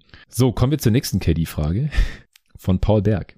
Wie würdet ihr einen potenziellen Durant Phoenix Trade um Aiden und Bridges bewerten? Meiner Meinung nach wäre man besser dran, es mit dem gleichen Kern nochmal zu probieren. Durant ist ohne Zweifel einer der besten Spieler der Liga, aber er löst das Problem der Suns, keinen Druck auf den Ring ausüben zu können, auch nicht. Außerdem schmeißt man doch so eine vielversprechende Zukunft mit einem Kern aus Booker, Aiton, Bridges und Johnson, in Klammern I guess, weg. Damit hätte man doch einen extrem hohen Floor für die kommenden fünf bis sechs Jahre, mit dem man immer wieder angreifen könnte. Die Frage ist vielleicht etwas umfangreich, aber ich habe das Gefühl, dass wir alle in der Bewertung der Suns schon sehr vom letzten Spiel getrieben werden. Ja, das war echt peinloh, aber die Suns sind aber die Suns sind ein mega ausbalanciertes Team mit viel Shooting, Defense und sehr gutem Coaching. Warum sollte man es nicht einfach nochmal probieren? Ja, ähm, er, er macht ein paar gute Punkte hier, der, der Paul. Ich habe auf jeden Fall eine Meinung dazu. Hast du auch eine, Luca? Ja. Hau raus. Also ich glaube, warum man, warum man das vielleicht nicht nochmal versuchen sollte mit dem Kern, ist ganz einfach, weil du Kevin Durant bekommst, wenn du diesen Trade machst. Du bekommst Kevin Durant und ich glaube auch, wenn du Bridges und Aiton beispielsweise abgeben musst, und natürlich dann an Tiefe äh, oder Tiefe verlierst dadurch, dann hast du trotzdem Durant und das ist mehr wert als dieser tiefe, gut ausbalancierte Suns-Kader von der letzten Saison. Und ja, Kevin Durant löst äh, das Rim-Pressure-Problem der Suns nicht, aber wir sollten nicht vergessen, dass Kevin Durant jedes Jahr über 50 Prozent seiner Midrange-Würfe trifft. Also Kevin Durant ist einfach ein Bucket. So, da mache ich mir jetzt keine großen Sorgen um welche Rim Pressure. Kevin Durant würde die Suns besser machen. Klar wäre es nice, wenn du irgendwie Cam Johnson behalten kannst, aber ich glaube maximal gibst ja Bridges, Cam Johnson und Aiton ab und bekommst von den Nets Kevin Durant, vielleicht noch einen anderen Spieler, Joe Harris oder so. Und ich denke, die Suns werden definitiv nächste Saison besser. Und allein dafür würde es sich, glaube ich, schon lohnen, diesen Deal zu machen, weil Chris Paul, der wird nicht jünger, der wird nicht besser. Scheinbar ist er nach seinem 37. Geburtstag einfach nicht mehr so gut. Mal gucken, ob er zurückkommen kann. Aber dieser Kern wäre schon ziemlich gut für die nächste Saison. Und ich glaube halt, dass der langfristige Kern, also der junge Kern der Suns mit, wenn du jetzt Aiton behältst, Cam Johnson behältst, Bridges behältst und Booker behältst, der ist ziemlich gut und dein Floor ist natürlich auch ziemlich hoch, aber ich finde, das ja. Ceiling ist mit diesem Kern nicht so hoch. Also ich mag alle, alle Spieler, die wir gerade eben genannt haben, aber ich glaube nicht, dass, dass Booker der beste Spieler von dem Championship-Team unbedingt sein wird. Es kann er vielleicht werden, halt gerade so wie letztes, wenn du jemanden mhm. neben ihm hast wie Chris Paul, der halt einfach, ja, ähnlich gut ist. Klar, Booker war letzte Saison schon besser und wichtiger als Chris Paul. Aber gerade vor zwei Saisons, da waren sie ja schon auf einem ähnlichen Niveau, mal wahrscheinlich ähnlich wichtig für die Suns. Aber Booker jetzt, oder den sehe ich einfach nicht als ganz klare Nummer eins Option von dem Championship-Team. Die Andre Ayton, da haben wir so viel schon drüber, drüber, drüber gesprochen. Im Playoffs war das einfach nicht gut. Und da bin ich mir nicht sicher, ob der sich wirklich zu einem absoluten Star entwickelt. Bridges und Cam Johnson sind zwei sehr, sehr gute Rollenspieler, gerade Bridges, ich mag den sehr, der ist verdammt gut. Und du hast damit einen sehr hohen Floor, aber das Ceiling ist, finde ich, nicht so super hoch, dass du jetzt sagen musst, hey, das dürfen wir auf gar keinen Fall machen, die jetzt wegtraden, weil mit diesem Kern, da ist nur eine Frage der Zeit, bis wir Champion werden. Also das sehe ich einfach nicht so. Und ich glaube, mit KD kannst du Champion werden. Du hast immer noch Booker, du hast immer noch Paul und dann wahrscheinlich, klar, nicht mehr ganz so tief im Kader, aber es werden schon noch Spieler da sein. Und dann sind die Chancen einfach höher, einen Titel zu gewinnen und darum geht's doch. Und ich glaube, die Chancen sind jetzt höher mit Kevin Durant als dann mit diesem jungen Kern in drei, vier, fünf Jahren. Deswegen würde ich diesen Deal machen. Also klar, wenn du Cam Johnson behalten kannst, natürlich, dann machst du's. Aber ich würde jetzt nicht diesen Deal nicht machen, damit ich Cam Johnson behalten kann und diesen jungen Kern dann in vier, fünf Jahren habe. Ja, genau. Also, weil einfach mir, mir fehlt da ein bisschen die Upside bei diesen Dudes. Ja. Also die Wahrscheinlichkeit ist nicht null Prozent, dass äh, Booker plus diese Rollenspiele. Und ja, im allerbesten Fall kann vielleicht ein Aiden oder auch ein Bridges mal All-Star werden. Aber es ist halt kein, keiner von denen ist ein Co-Star. Und ich würde mich halt jetzt auch aus dem Fenster lehnen. Michael Bridges wird jetzt 26. Cam Johnson auch. Die sind beide älter als Devin Booker, by the way. Die werden keine Stars mehr. Es, es tut mir echt leid. Also Spieler, die einfach in dem Alter offensiv noch so ungefährlich und unkonstant sind und sich selber und auch andere Leuten nicht konstant irgendwas kreieren können. Michael Bridges hat auch nicht das Volumen beim Shooting. Cam Johnson ist defensiv okay, aber halt, also das ist einfach insgesamt kein Star-Impact. Und den braucht man halt neben dem Devin Booker, um Champ zu werden. Und sorry, Chris Paul vertraue ich einfach nicht mehr. Jedes Jahr in den Playoffs ist was anderes. Chris Paul ist einer der besten Regular Season Spieler all time. Neulich, ich habe es im Pod schon mal erwähnt, mir ist diese Grafik untergekommen, dass Danny Green die meisten Spiele gewonnen hat in den letzten zehn Saisons in der NBA und die zweitmeisten hatte Chris Paul gewonnen. Und Chris Paul hatte daran deutlich mehr Anteil bei seinen Teams als Danny Green bei seinen. Ja, beides Winning Player, keine Frage. Chris Paul ist halt ein Superstar gewesen und Danny Green nicht. Der war ein Superstar-Rollenspieler, wenn man so will. Also mit Chris Paul gewinnst du einfach in der Regular Season unfassbar viele Spiele. In Playoffs ist immer irgendwas egal ob es jetzt was an der Hand ist oder am Hamstring oder am Knie, ist, ist am Rücken, ist es mir scheißegal, es ist immer irgendwas. Ich vertraue dem einfach nicht. Ich, ich würde niemals, also ich würde echt sehr, sehr ungern jetzt mit demselben Kern nochmal in die Saison gehen, wieder eine geile Regular Season spielen und dann in den Playoffs, ja, scheidet man halt wieder irgendwie früher oder später aus. Ob das jetzt in der zweiten Runde ist oder in Conference Finals oder in den Finals, ist mir auch egal. Ich sag nicht, dass die Wahrscheinlichkeit 0% ist, die Championship zu gewinnen. Das wäre ein bisschen vermessen bei einem Team, das schon 14 Siege hat in den Playoffs, 2-0 geführt hat in den Finals und dann halt noch verloren hat. Ja. Aber da fehlt einfach ein bisschen was in dem Team. Devin Booker, ich liebe den Kerl, der kratzt an der Top 10, ja, aber damit du als mit Abstand bester Spieler deines Teams die Championship gewinnst und das wäre er halt, weil, wie gesagt, ich, ich glaube da nicht an Chris Paul und auch nicht an Aiton, auch nicht an Bridges oder sonst irgendjemand, der jetzt gerade Stand heute im Kader steht und wenn sie jetzt halt nicht für Kevin Durant traden, weiß ich halt auch nicht genau, wo es herkommen soll, weil es gibt halt sonst gerade keine Stars auf dem Markt und sie haben jetzt auch kein Superstar-Talent oder irgendwas im Kader, bei weitem nicht ansonsten, das irgendwie 19 Jahre alt ist. Devin Booker müsste der beste Spieler dieses Teams sein und dazu musste halt in der Regel eher ein Top-5-Spieler sein als ein Top 10, Borderline Top 10 Spieler ist Devin Booker, glaube ich, immer noch. Die Top 30 werden wir, werden wir jetzt auch bald aufnehmen. Anfang August mit Nico ist schon so angepeilt. Der, das droppt dann Ende August, äh, Anfang September höchstwahrscheinlich noch, bevor es dann irgendwann mit den äh, Season Preview Pods losgeht. Da werde ich mich dann nochmal eingehen, dann befassen, wo ich Booker jetzt letztendlich habe. Aber er ist halt schon noch ein Stück weit weg. Und ich glaube halt nicht, dass er da nach ganz oben kommen kann. Und das hat halt wiederum, ja, das liegt am Archetype, am Spielertyp. Er ist halt letztendlich doch ein, ein Scoring Guard. Und er wird halt nie diese absolute Undeniability haben. Dafür fehlt ihm ja das absolute Top-Level, die absolute Top-Level-Athletik und körperliche Dominanz halt auch. Das ist aus meiner Sicht halt so. Und wenn du das nicht hast, dann musst du halt der beste Shooter all time sein, wie wir jetzt bei Stephen Curry gesehen haben, das ist der Book halt auch nicht. Also sie hätten die Championship vielleicht gewinnen können. Sie hätten vielleicht die nächsten Jahre auch jeweils irgendwie eine Chance. Die würde wahrscheinlich dann auch abnehmen, je älter Chris Paul wird. Aber wenn du Kevin Durant dir reinholen kannst, dann sind sie halt direkt einer der Top-Favoriten, wenn nicht der Top-Favorit. Das kommt dann halt drauf an, wie der restliche Kader aussieht. Und da haben sie jetzt ja auch schon ein paar Sachen gemacht. Ich, ich finde ja auch, dass wenn man für Kevin Durant tradet, dann ergeben ja das Biombo und Okogi Signing durchaus Sinn, weil wenn du halt Chris Paul, Devin Booker und Kevin Durant auf dem Feld hast, dann kannst du da auch so offensive Nullnummern wie ein Okogi oder ein Biombo drauf haben. Du bist offensiv gut genug und die erledigen halt dann defensiv die Drecksarbeit. Ich finde auch, dass Phoenix zu wenig Shooting hatte. Also die haben solide Shooter, aber die waren halt keins der besten Shooting-Teams der Liga. Dazu haben viele Shooter ein zu niedriges Volumen. Chris Paul, Michael Bridges, Crowder ist viel zu inkonstant von drei und hat im Playoffs kein Scheunentor getroffen. Cam Johnson ist vielleicht der beste Shooter dieses Teams, aber halt auch relativ inkonstant und spielt halt auch einfach nicht so super viel. Es ist halt was anderes, wenn du eher 25 als 35 Minuten spielst, dann hast du halt 10 Minuten weniger Impact, weniger Gravity, weniger Spacing. Devin Booker ist ein sehr guter Shooter, hatte auch ein sehr gutes Jahr von Downtown, aber er ist dafür halt weniger zum Ring gegangen, weil er mehr Dreier genommen hat äh, und hat weniger Freiwürfe gezogen und so. Also auch nicht ideal. Und dann hast du halt die ganzen Non-Shooting Bigs drin gehabt. Also die, die konnten es irgendwie nicht von Downtown auslösen, die konnten ausgleichen, die konnten keine Outside-In-Offense spielen, wie es die Golden State Warriors getan haben. Es war einfach eine Pick-and-Roll-lastige Offense und auch wegen der Andrew zu dem ich gleich kommen werde, ähm, weil der dann Switches nicht bestrafen konnte, ist es dann halt oft auf die Midrange zurückgefallen und das ist halt nicht undeniable genug. Außer du hast Kevin Durant. Hey, und für den würden sie traden. Also wenn du halt Kevin Durant auf einmal da hast, der halt normalerweise, und habe ich heute auch im Discord ein bisschen äh,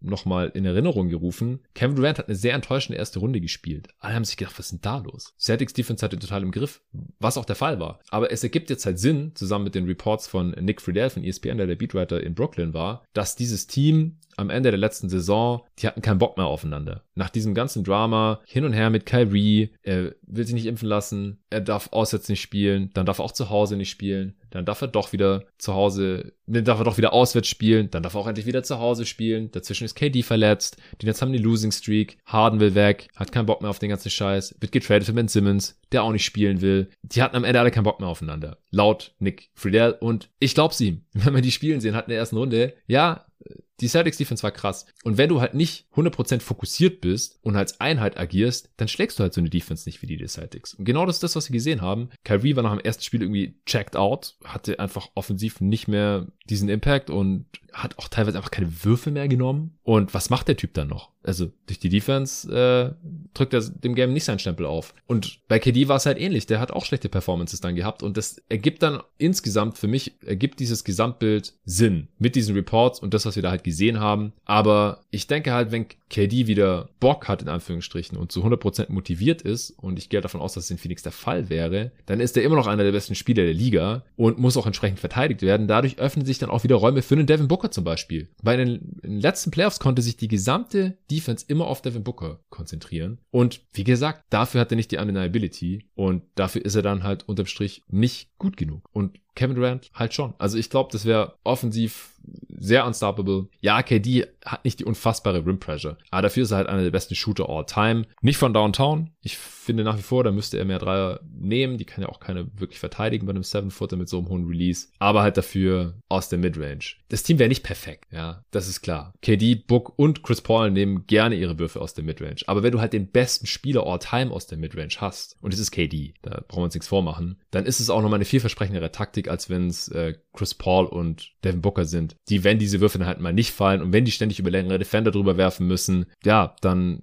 hat, hat er halt Phoenix schnell keine Antworten mehr. Also ich, ich glaube, das wäre einfach ein unfassbares Upgrade und ich tausche gerne dieses Titelfenster von zwei, drei, maximal vier Saisons und vier wäre halt echt schon, also da sind dann Chris Paul und Kevin Durant schon echt alt. Deswegen gehe ich eher mal von zwei, maximal drei Jahren aus, in denen man um den Titel mitspielen könnte. Das tausche ich jederzeit als Suns-Fan ein gegen diesen High Floor. Es gibt Franchises, da muss man sich vielleicht damit abfinden als Fan, hey, die sind einfach zufrieden damit, wenn die jedes Jahr in die Playoffs kommen oder zumindest um die Playoffs mitspielen. Aber ich bin jetzt seit 17 Jahren Phoenix Suns Fan und die haben noch nie die Championship gewonnen. Und Suns-Fans, die seit 50 Jahren dabei sind, die sagen dasselbe. Die sind auch, die, die Suns sind einfach noch nie Champ gewesen. Deswegen würde ich alles geben, vor allem wenn es Devin Booker nicht kostet und Chris Paul auch nicht, weil die Nets natürlich auch gar kein Interesse an drin haben. Natürlich gebe ich einen Aiden ab und Rollenspieler. Ich liebe Mikael Bridges echt, ist ein geiler Spieler. Aber natürlich würde ich den abgeben für einen Kevin Durant, einen Cam Johnson auch, auch wenn ich den auch mag. Und der Andre Ayton sowieso. Da gibt es ja noch eine Frage von Paul, die ich gern beantworten werde. Und, und dann noch alle Picks dazu. Weil das wäre mir als Fan einfach deutlich mehr wert, wenn die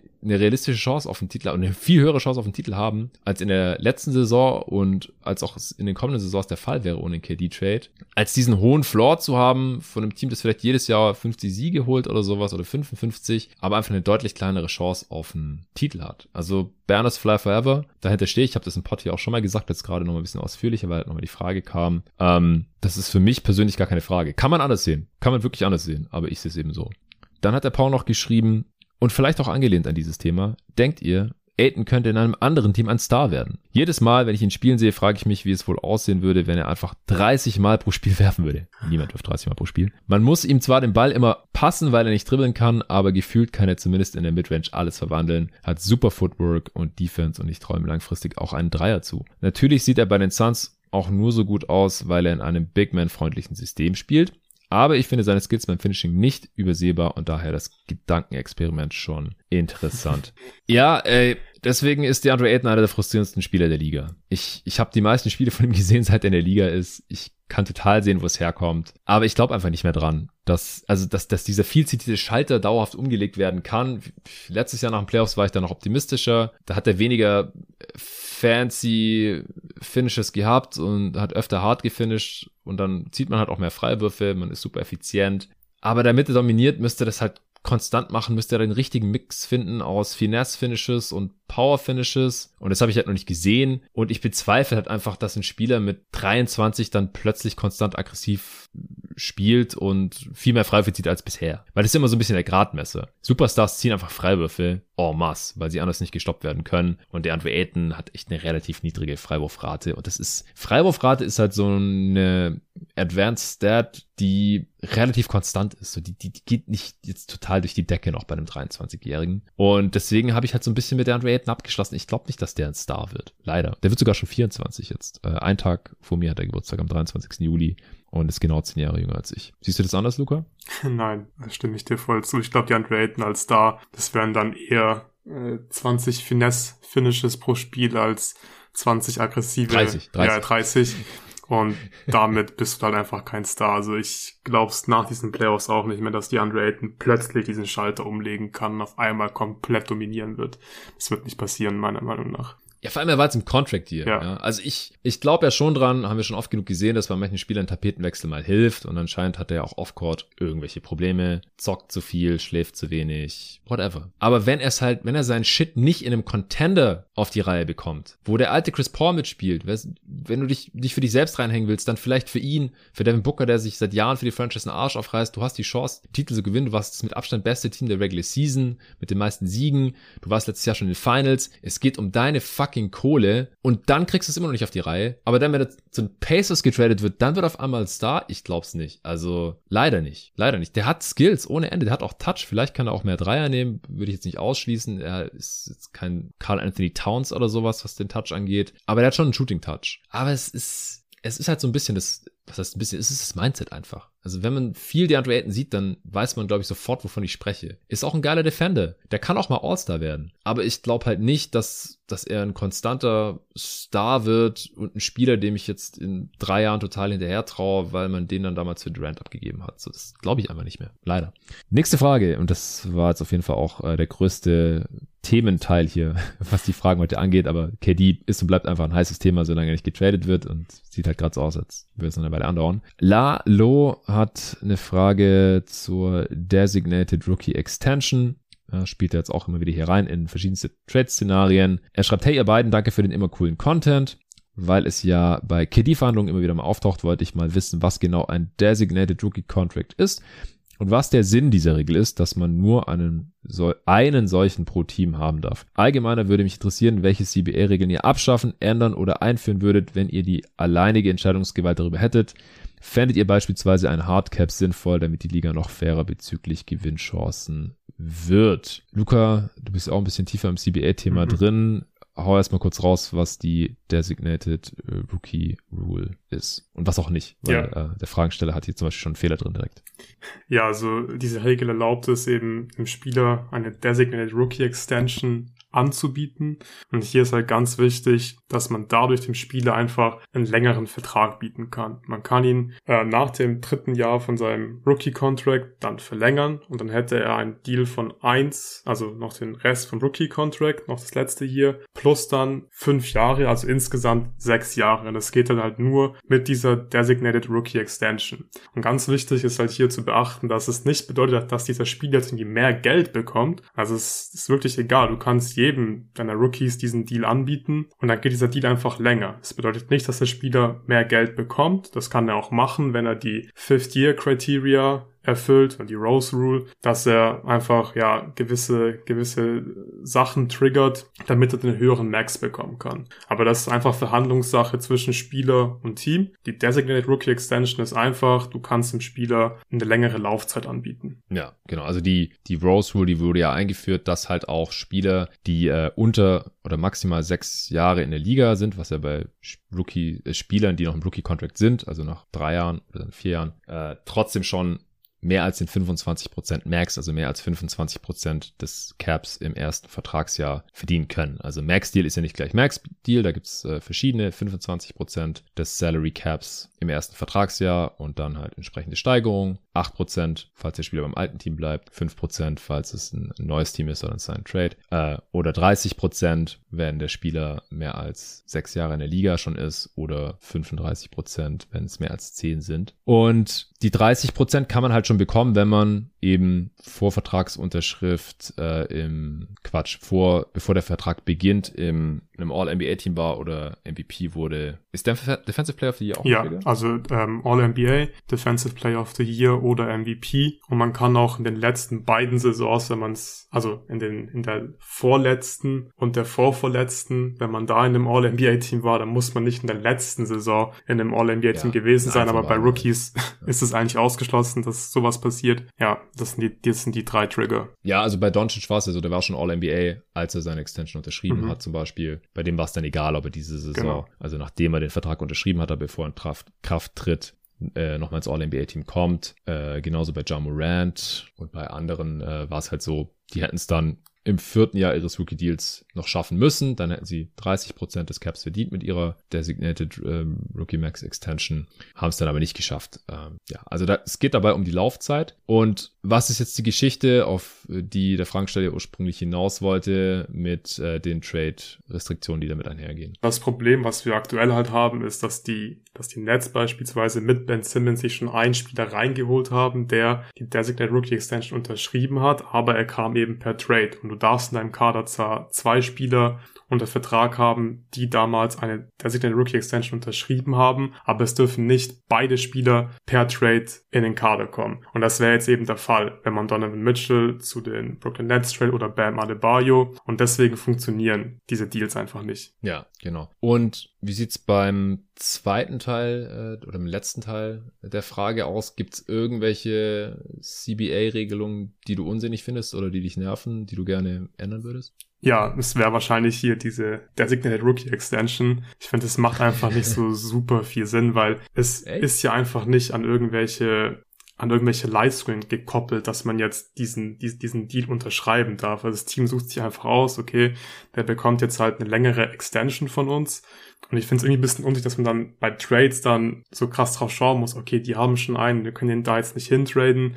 Also ich sehe den Sinn dahinter nicht so ganz. Wahrscheinlich will man halt den, den Spielern halt irgendwie oder den Teams die Möglichkeit geben, dass man den Spieler halt einfach längere Extension geben kann und die dann halt wahrscheinlich in kleinen Märkten vor allem dann eher bleiben und eher schon mal einen langfristigen Deal äh, unterschreiben. Aber ich finde es ein bisschen unsinnig und Vielleicht sollten wir den Teil mit der Hardcap nicht vergessen. Also wurde noch gefragt, ob wir eine Hardcap beispielsweise sinnvoll finden würden. Lass mich mal kurz mhm. auf den ersten Punkt eingehen. Also ich verstehe schon, woher die Regel kommt, weil im Prinzip sagen Teams ja damit, du bist unser Franchise-Player. Ja. Oder eine der Stützen unseres Teams. Wir geben dir die maximale Länge des Vertrags. Wir haben die maximale Teamkontrolle, die man über den Spieler haben kann. Also man will damit einfach vermeiden, dass andere Teams sich die Franchise-Player anderer Franchises zusammentraden. Also ich verstehe schon, dass es vielleicht nicht so richtig funktioniert, weil es halt nicht an Leistungen gekoppelt ist, im Gegensatz zum 30% Max. Das wäre vielleicht dann so eine Weiterentwicklung dessen, dass man nicht für einen zweiten 30% Max Designated Rookie Extension Spieler rein traden darf. Aber wenn er das halt nicht erreicht hat, weil er nicht gut genug war, dann ist es halt Fair Game. Mhm. Dann kann man ihn auch zu einem Team traden, die schon so einen Spieler im, im Kader haben und beziehungsweise die schon für so einen getradet haben. Aber man wollte halt, ich meine, im Endeffekt zielt das gesamte CBA ja so auf Chancengleichheit ab und dass Spieler ihren Anteil vom, vom Kuchen abbekommen ohne dass irgendwelche Franchises bevorteilt werden, gerade die finanzstärkeren oder die halt eh schon attraktiver sind, weil sie in den Big Market sind. Also dass halt nicht jetzt irgendwelche Big Market Teams hingehen und irgendwie dafür sorgen, dass halt ständig die Franchise Player, nachdem sie Designated äh,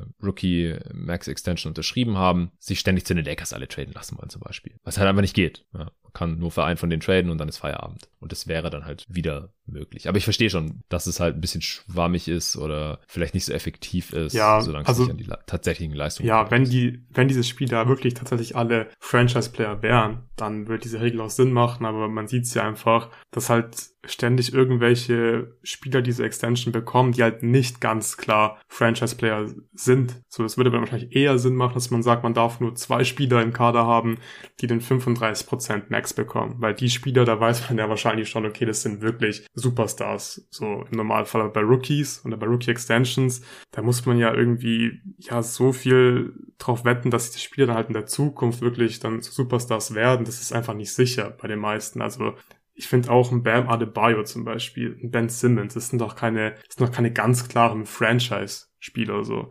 Deswegen finde ich die ja, ja, ja. Regel nicht so super sinnvoll. Klar, man könnte die ein bisschen tweaken, dann wäre sie auch wieder sinnvoll, so dass das CBA auf Chancengleichheit abzielt. Finde ich auch cool. Aber ich glaube, ja, die Regel, die verfehlt so ein bisschen ihr Ziel. Ja, ja, stimme ich zu. Ich habe eine andere Regel, die ihr Ziel verfehlt. Mhm und die aktuell halt ziemlich viel Anwendung findet. Und zwar, dass es für Spieler halt äh, deutlich attraktiver gemacht wurde, bei ihrem alten Team eine Extension zu unterschreiben, statt per Free Agency zu wechseln. Aber dass diese Spieler dann mit den Deals, die sie bei ihrem alten Team unterschrieben haben, die lukrativer sind, sich einfach traden lassen können zu einem anderen Team und so dann wechseln. Ich finde, dass wenn so ein Spieler dann getradet wird, sein Gehalt zurückgestuft werden sollte auf die Höhe, die er maximal bei einem Wechsel per Free Agency, bei einem, bei Unterschrift bei einem neuen Team verdienen kann. Also, dass halt die Spieler dieses mehr an Gehalt, das sie deswegen bekommen haben, weil sie bei ihrem alten Team unterschrieben haben, auch nur dann ausgezahlt bekommen, wenn sie bei diesem Team bleiben. Dass zum Beispiel jetzt, wenn Bradley Beal getradet wird, er nicht über 50 Millionen pro Jahr bekommt, sondern er das halt wirklich nur von den Wizards bekommen kann. Das wäre meine Idee. Ja, das ist eine sehr gute um, Idee, würde ich sofort genauso unterschreiben. Ja, ich glaube halt, dass die Spieler es nicht unterschreiben. Klar. Weil es natürlich ihr Empowerment und äh, ihre Freiheit, sich im Zweifel traden zu lassen, würde natürlich mit enormen finanziellen Einbußen einhergehen und äh, ja, die Arbeitsplatzwahl einschränken würde und so weiter und so fort. Aber ich glaube, das wäre dann halt wirklich effektiv. Mhm. Weil so unterschreiben sie halt einfach alle erstmal und können sich ja dann später noch traden lassen. Ja. Ja, du wolltest noch was zum Hardcap sagen. Ja, also es wurde auch gefragt, ob wir eine Hardcap sinnvoll finden, also dass es halt eine Hardcap für alle Teams gibt und ich würde es nicht so super sinnvoll finden, weil klar profitieren einige Teams davon, dass die entweder einen Owner haben, denen es egal ist, wie viel Luxussteuern er zahlen muss oder die Teams halt in einem großen Markt sind und es dadurch halt besser verkraften können ähm, über der Hardcap zu liegen und da natürlich auch dann Luxussteuern zu zahlen. Aber es gibt ja auch so Teams wie zum Beispiel die Warriors. Da würde ich es einfach extrem schade finden, wenn dieses Team Spiele abgeben muss, die sie gedraftet haben, die sie selbst entwickelt haben und dann müssen sie sie traden, weil sie sie nicht halten können weil sie ansonsten über der Hardcap wären. Deswegen, ich finde, die Hardcap ist nicht so ein großes Problem. Ich finde das nicht so schlimm. Man hat ja auch so ein paar gute Mechanismen, wie zum Beispiel, dass wenn du die volle Mid-Level Exception benutzt, dann bist du gehardcapped. Das heißt, viele Teams können das gar nicht machen.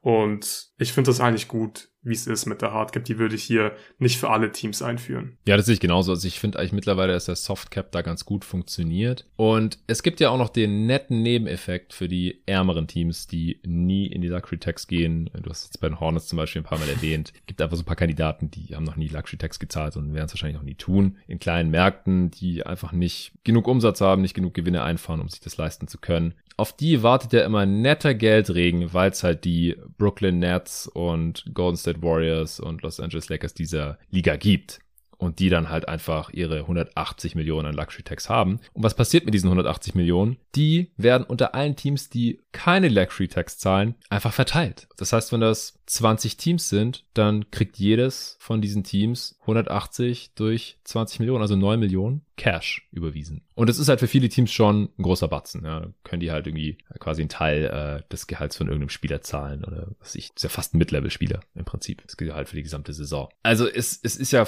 so ein ausgleichendes, quasi kommunistisches System, das halt äh, von den Reichen genommen wird und es bekommen die Ärmeren in Anführungsstrichen, wenn man das so sagen kann. Von daher, ich finde auch, das funktioniert eigentlich ganz gut. Also ich würde da keine tiefergreifenden Veränderungen mehr vornehmen. Also wir haben ja auch einfach schon gesehen, dass es auch in kleineren Märkten funktionieren kann, nicht muss, aber kann, wenn man halt gut arbeitet. Klar, die reichen Teams haben einen größeren Margin for Error, äh, aber es, es liegt ja im Endeffekt auch oft einfach an den Besitzern. Wenn jetzt ein reicher Besitzer in den kleinen Markt reinkommt und dem ist jetzt egal, dass da nicht die großen Gewinne eingefahren werden, dann hat es nochmal einen, einen größeren Effekt. Ich finde fast, dass man da vielleicht noch ansetzen könnte, dass man einfach, einfach, äh, alles einfacher gesagt als getan, aber dass man halt möglichst wenig ärmere, und das sind halt alles fucking Multimillionäre, Milliardäre eigentlich ja normalerweise sogar, weniger von denen drin haben, die NBA-Franchises wirklich als Business sehen, das unbedingt Gewinn abwerfen muss, weil die Teams haben es dann halt schon besonders schwer, Champ zu werden. Wenn die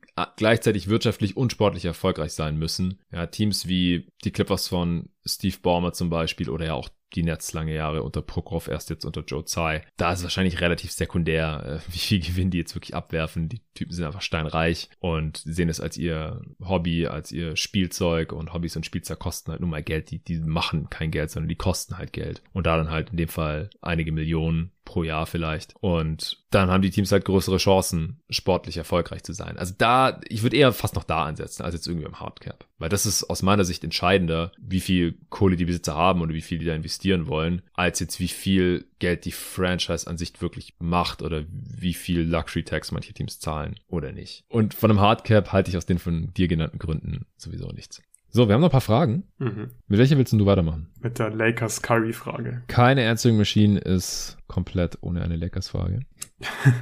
Hier, der Julian Betak. Moin Jungs. Zunächst ein Dankeschön für euren Content. Mit euch bleibt man auch in der Offseason gut am Ball. Vielen Dank dir, das ist äh, das Ziel. Wenn sich ein Lakers Kyrie Trade anbahnt, sind die Lakers für euch Instant Contender für den Titel oder ist es dann nach wie vor davon abhängig, wie available die einzelnen Spieler sind? Es ist ja schon unglaublich, dass ein dann 38-jähriger LeBron vermutlich die meisten Spiele bestreiten könnte. Rein vom Potenzial sind sie den meisten Teams jedoch überlegen. Oder, liebe Grüße, Julian. Luca, wie würdest du das sehen? Ja, die Availability von einzelnen Spielern, vor allem deinen, deinen Stars, ist natürlich immer entscheidend davon hängen deine Titelchancen ab. Aber wenn wir jetzt mal davon ausgehen, dass dieser Kern fit ist, die Lakers bekommen Kyrie Irving, Russell Westbrook ist weg und Kyrie Vollzeit-Basketballspieler ist, fit ist und LeBron und AD ebenfalls ähm, fit sind und nicht so viele Spiele verpassen, dann ist es wahrscheinlich der beste Kern der Liga. Also die drei, die müssten auch spielerisch einfach sehr gut zusammenpassen, aber das sind halt drei sehr, sehr große Fragezeichen. Also allein Kyrie ist schon so ein Riesenfragezeichen. Da würde ich auch nach dem Kyrie-Trade nicht sagen, ja, die Lakers, die, die sind jetzt Instant Contender, ähm, weil selbst wenn die drei fit sind und spielen, dann ist der Supporting Cast halt immer noch ziemlich schwach und dann müssten diese drei wirklich verdammt gut einfach spielen. Dann darf eigentlich niemand von denen ähm, ja irgendwie eine Down-Season haben. AD darf halt nicht Anthony Day-to-Davis sein. Ähm, muss offensiv wahrscheinlich auch wieder an die Leistungen von der Bubble anknüpfen. LeBron darf halt nicht wie ein 38-Jähriger spielen, sollte einfach so wie letzte Saison am Anfang, als man ein bisschen Bock hatte, äh, spielen. Curry muss einfach Vollzeit-Basketballer sein. Und selbst dann, dann glaube ich, wäre es trotzdem immer noch schwierig, weil der Supporting Cast, das, der ist einfach nicht optimal für ein LeBron-Team. Und ich glaube, es sind noch nicht so viele Winning-Spieler in diesem Supporting Cast. Also jemand wie Tan Horton Tucker, der passt einfach, ich, da nicht so gut rein, weil der macht ja am liebsten selbst was mit dem Ball in der Hand. So Aufball ist da einfach nicht so gut. Dann Thomas Bryant, Playoffs kannst du eigentlich nicht spielen lassen. Und dann, dann Stanley Johnson, gut, der verteidigt nicht schlecht, der Wurf ist aber wackelig. Und so ist es ja eigentlich bei fast allen restlichen Spielern von den Lakers. Und ich glaube, sie hätten schon eine Chance dann, wenn sie Curry haben und alle drei spielen und fit sind. Aber es wäre trotzdem extrem schwierig, dann einen Titel zu gewinnen. Und für mich wären sie, oder würden sie vielleicht schon zu diesem Contender-Kreis gehören, aber sie wären für mich kein Top-Contender. Nee, dazu sind die Risiken einfach zu hoch. Also das kann funktionieren und wenn es funktioniert, kann es sehr gut funktionieren, aber weil die Skills jetzt unglaublich gut zueinander passen und weil das drei sehr talentierte Basketballspieler sind und LeBron hat schon mit Kareem Titel gewonnen, LeBron hat schon mit AD einen Titel gewonnen, AD kann den Laden defensiv zusammenhalten, LeBron hat Anfang der letzten Saison und in der vorhergegangenen Saison auch gezeigt und davor auch in den Playoffs, ähm, dass er auch noch verteidigen kann. Ich denke, gerade wenn die offensive Last ein bisschen nachlässt, das haben wir, wir haben den Fit ja hier im Pod eigentlich schon mal besprochen. Ich glaube sogar im letzten Pod war das. Mhm. Also das wäre für mich nicht die Frage. Die Upside wäre da. Die Lakers müssen jetzt eigentlich ein Upside-Play machen. Mit Westbrook hat man einfach ein hartes Ceiling, weil er vom Skillset so wenig da reinpasst, dass es schon in der Regular Season eine Katastrophe war. Und meine große Kritik an dem Deal letztes Jahr, letzten Sommer war eigentlich, dass ich das in Playoffs gar nicht gesehen habe, wie das offensiv zusammenpassen soll. Und äh, da sind sie dann gar nicht erst hingekommen, weil es in der Regular Season schon eine Katastrophe war, auch weil LeBron und Eddie immer wieder angeschlagen waren. Also da müsste sehr viel zusammenkommen, aber sie hätten halt eine Chance, ein echter Container zu sein, wenn sie fit genug bleiben, um in die Playoffs zu kommen und wenn sie dann in den Playoffs auch noch alle fit sind und Kyrie kein Hirnfurz hat oder irgend sowas. Ähm, ich habe ja schon gesagt, es würde für mich sehr viel von AD auch abhängen. Bei LeBron mache ich mir eigentlich keine Sorgen, dass der für sein Alter so gut es geht eben in Shape in die Saison kommt. Bei AD halt schon, weil das letzte Saison überhaupt nicht war eigentlich schon die letzten zwei Saisons. Und ja, bei Carey weiß man halt nie. Da müsste man einfach darauf hoffen, dass er jetzt motiviert ist, weil er dann seinen Willen bekommen hätte, wenn er zu den Lakers kommt und weil er im Contract hier ist. Und dann müsste man einfach aufs Beste hoffen und dass es irgendwie zusammenpasst. Und wenn da noch zwei Defender-Dudes neben denen zocken. Also ich weiß nicht, wer wäre überhaupt der viertbeste Spieler in diesem Team? Austin Reeves?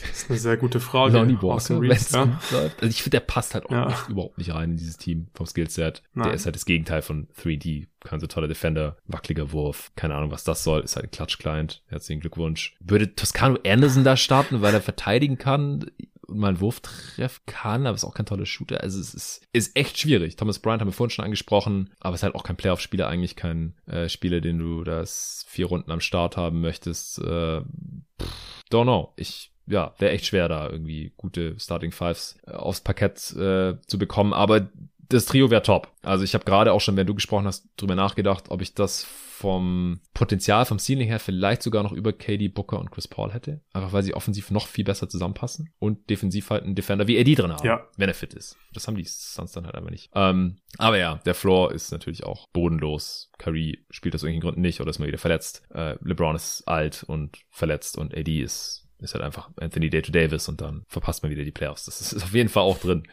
Ähm, noch eine Lakers-Frage. Jan Cho, ein bisschen mhm. spekulativer. Hi Jonathan und Luca, danke für, in Klammern fast, täglichen Content. Du hast in einen der letzten Folgen vom Ripple-Effekt und Westbrook gesprochen. Da habe ich mich gefragt, was passiert wäre, wenn Dennis also Schröder, sein Vertragsangebot von den Lakers damals unter der Saison angenommen hätte. Sehr hypothetisch, aber dann hätten die doch bestimmt nicht für Westbrook getradet. Oder? Wie viel waren das nochmal? 80? 84? 84, 4 also wären das gewesen. 84 Millionen hat der gute Mann ja. abgelehnt und hat dann für die Taxpayer mit Level in der Offseason unterschrieben. Das waren 5,9 Millionen, wenn mich gar nicht alles täuscht, bei den Celtics. Die haben gemerkt, das läuft nicht so mit Dennis, haben ihn zu den Rockets gedumpt. Und jetzt äh, ist er immer noch vertragsfrei aktuell.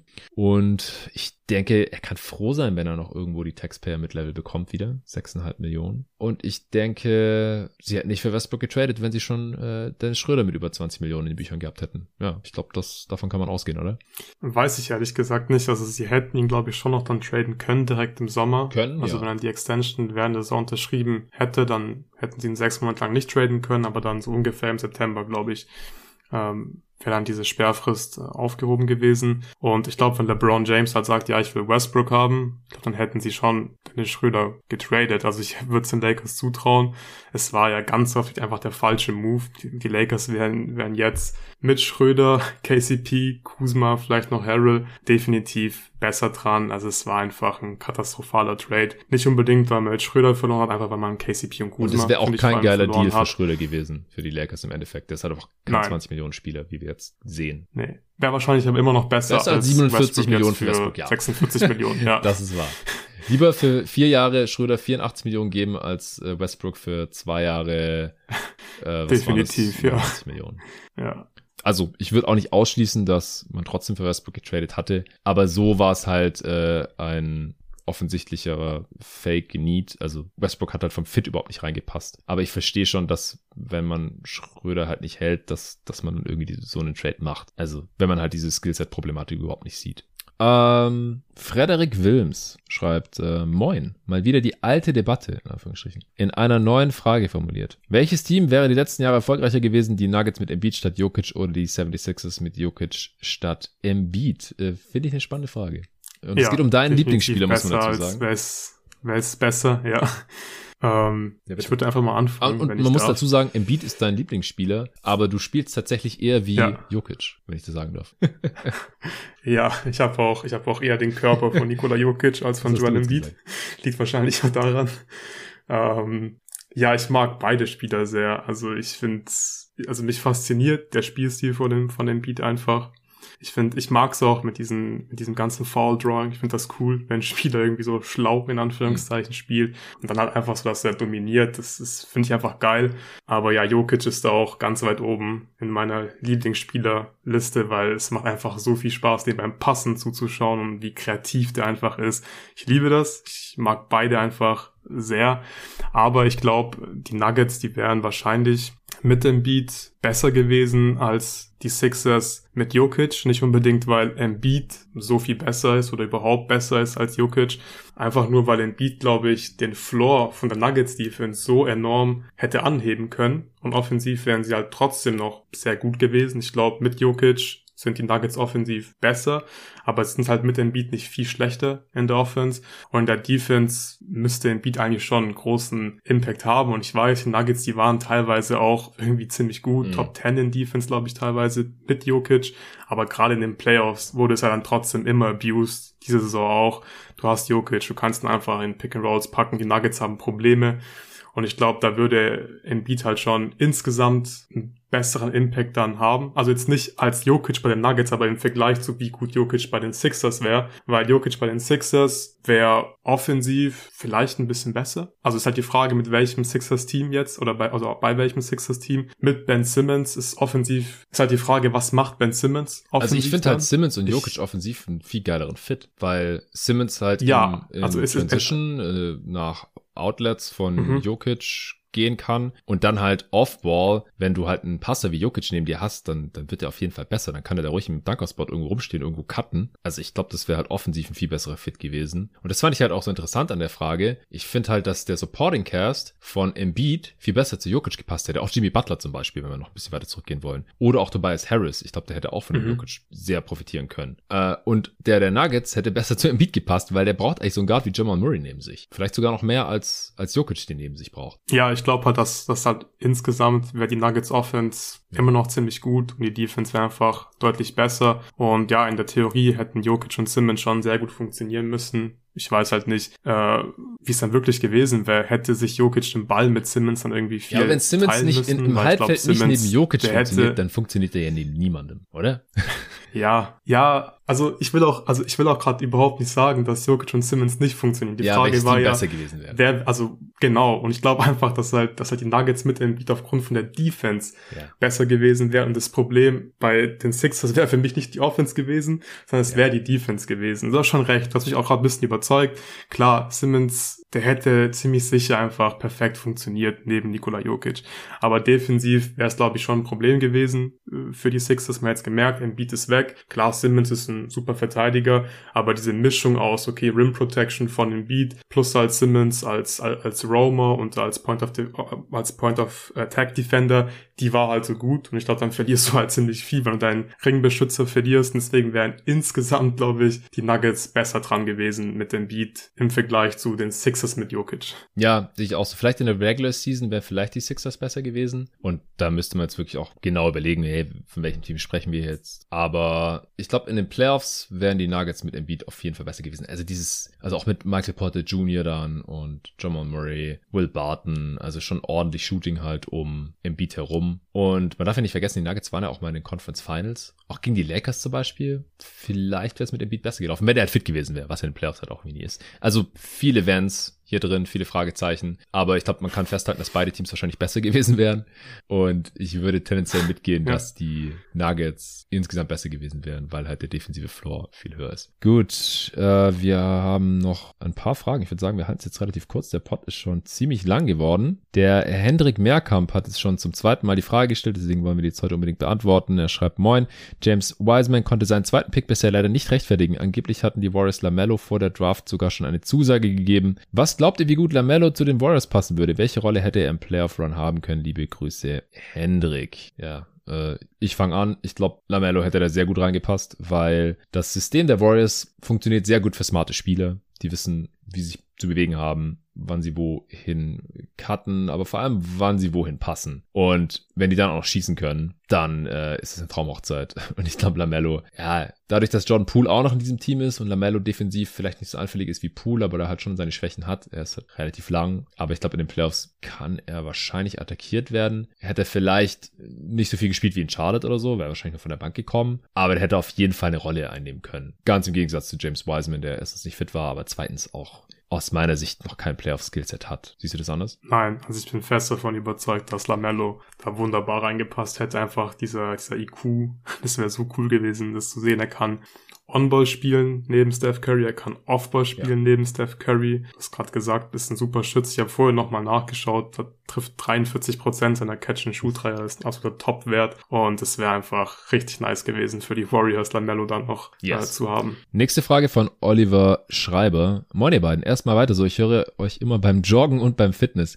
Also echt Respekt an Leute, die Pots und dann noch ein NBA, wahrscheinlich oft relativ trockenen Nerd-Pod beim Sport machen hören. Ich brauchte immer Sachen, die mich pushen. Ich höre eigentlich nur Musik. Äh, aber ja, viel Spaß und viel Erfolg auf jeden Fall beim, beim Pumpen und beim Laufen. Äh, go Oliver. Wie könnte es jetzt für Dallas weitergehen, schreibt er. Es fehlt ja noch ein Ballhändler äh, slash Shot Creator. Viele Möglichkeiten gibt es nicht mehr. An Dennis wollen die Mavs ja anscheinend nicht dran. Und es wäre auch schwi- schwierig, da sie keinen Cap mehr haben. Also würde fast nur ein Trade funktionieren. Also, wer soll's werden? Sexton? Irving? Fragezeichen? Luca. Dinwiddie wird, Äh. glaube ich. Ich glaube, Dinwiddie wird einfach eine größere Rolle spielen. Tim Hardaway Jr. kommt zurück. Der wird dann einige Minuten da im Backcourt oder halt als ja, Guard Wing äh, bekommen und viel wirst du dann nicht mehr machen können. Also die Mavs, die werden jetzt hier, also ich hoffe, sie werden nicht für Kyrie Irving traden. auch schon wenn es nicht machen, dann glaube ich, Folge, gibt's da auch, genau, dann gibt's da keine großartigen Optionen, die die ähm, die Mavs jetzt hier viel besser machen. Also für mich ist relativ klar, Dinwiddie wird ein bisschen mehr spielen, wird einfach der Starter sein und dann wird Hardaway Jr. einfach die meisten Minuten da aufsaugen Ja, der ist zwar ein. Shot Creator, aber eher nur für sich selber und nicht so wirklich ein Ballhändler. Aber Ja. die Mavs haben einfach keine Mehr. Die Taxpayer MLE ging an Javel McGee, beziehungsweise noch ein kleiner Teil an Hardy. der als Rookie da vielleicht auch ein bisschen was machen kann, aber halt also wahrscheinlich auch kein Platzspieler sein wird, kann ich mir nicht vorstellen. Deswegen wird seine Rolle entsprechend klein sein. Und Sexton, was sollen sie anbieten? Das Minimum. Also sein Trade geht halt einfach nicht für die Mavs. Und ja, Irving haben wir schon gesagt, da die, die Mavs sollten nicht ihre wenigen Assets, die sie noch haben, ihre wenigen Firsts jetzt für Irving raushauen. Dazu sind sie nicht verzweifelt genug. Die sind nicht die Lakers mit dem 38-jährigen LeBron, die sind Luca, äh, die haben Luca Doncic, der ist, äh, ist der schon 24? Nee, ich glaube 23,5, oder? Ja, genau, 23 im Februar geworden. Also, die haben Zeit, ja, die müssen jetzt nicht alles raushauen für ein Headcase wie, oder ein Problemfall, für einen unzuverlässigen Spieler. Ich will dir nicht immer irgendwelche Schubladen reinstecken, die ich selber problematisch finde. Für einen unzuverlässigen Spieler wie Kyrie Irving. Die Mavs müssen es wirklich nicht tun. Die Lakers, ja, die müssen alles auf eine Karte setzen. Die Mavs echt nicht. Von daher glaube ich jeder an Sechsten noch an Irving. Vielleicht, keine Ahnung, vielleicht Bledsoe zum Minimum oder so, wenn er da Bock drauf hat. Die Rolle wäre da. Hm. Es gibt schon noch so ein paar, ja, Bank, Backup, Playmaker, die man vielleicht fürs Minimum bekommen könnte. Ähm, dann noch eine Frage zur Stepien Rule, hätten wir eigentlich vor mit reinnehmen können, als wir über mögliche CBA-Änderungen gesprochen haben vom Hendrik Brochhagen. Hallo ihr beiden, erstmal danke für euren geilen Content, macht weiter so, vielen Dank. Was ich mich tatsächlich schon länger frage, was haltet ihr von der Stepien Rule?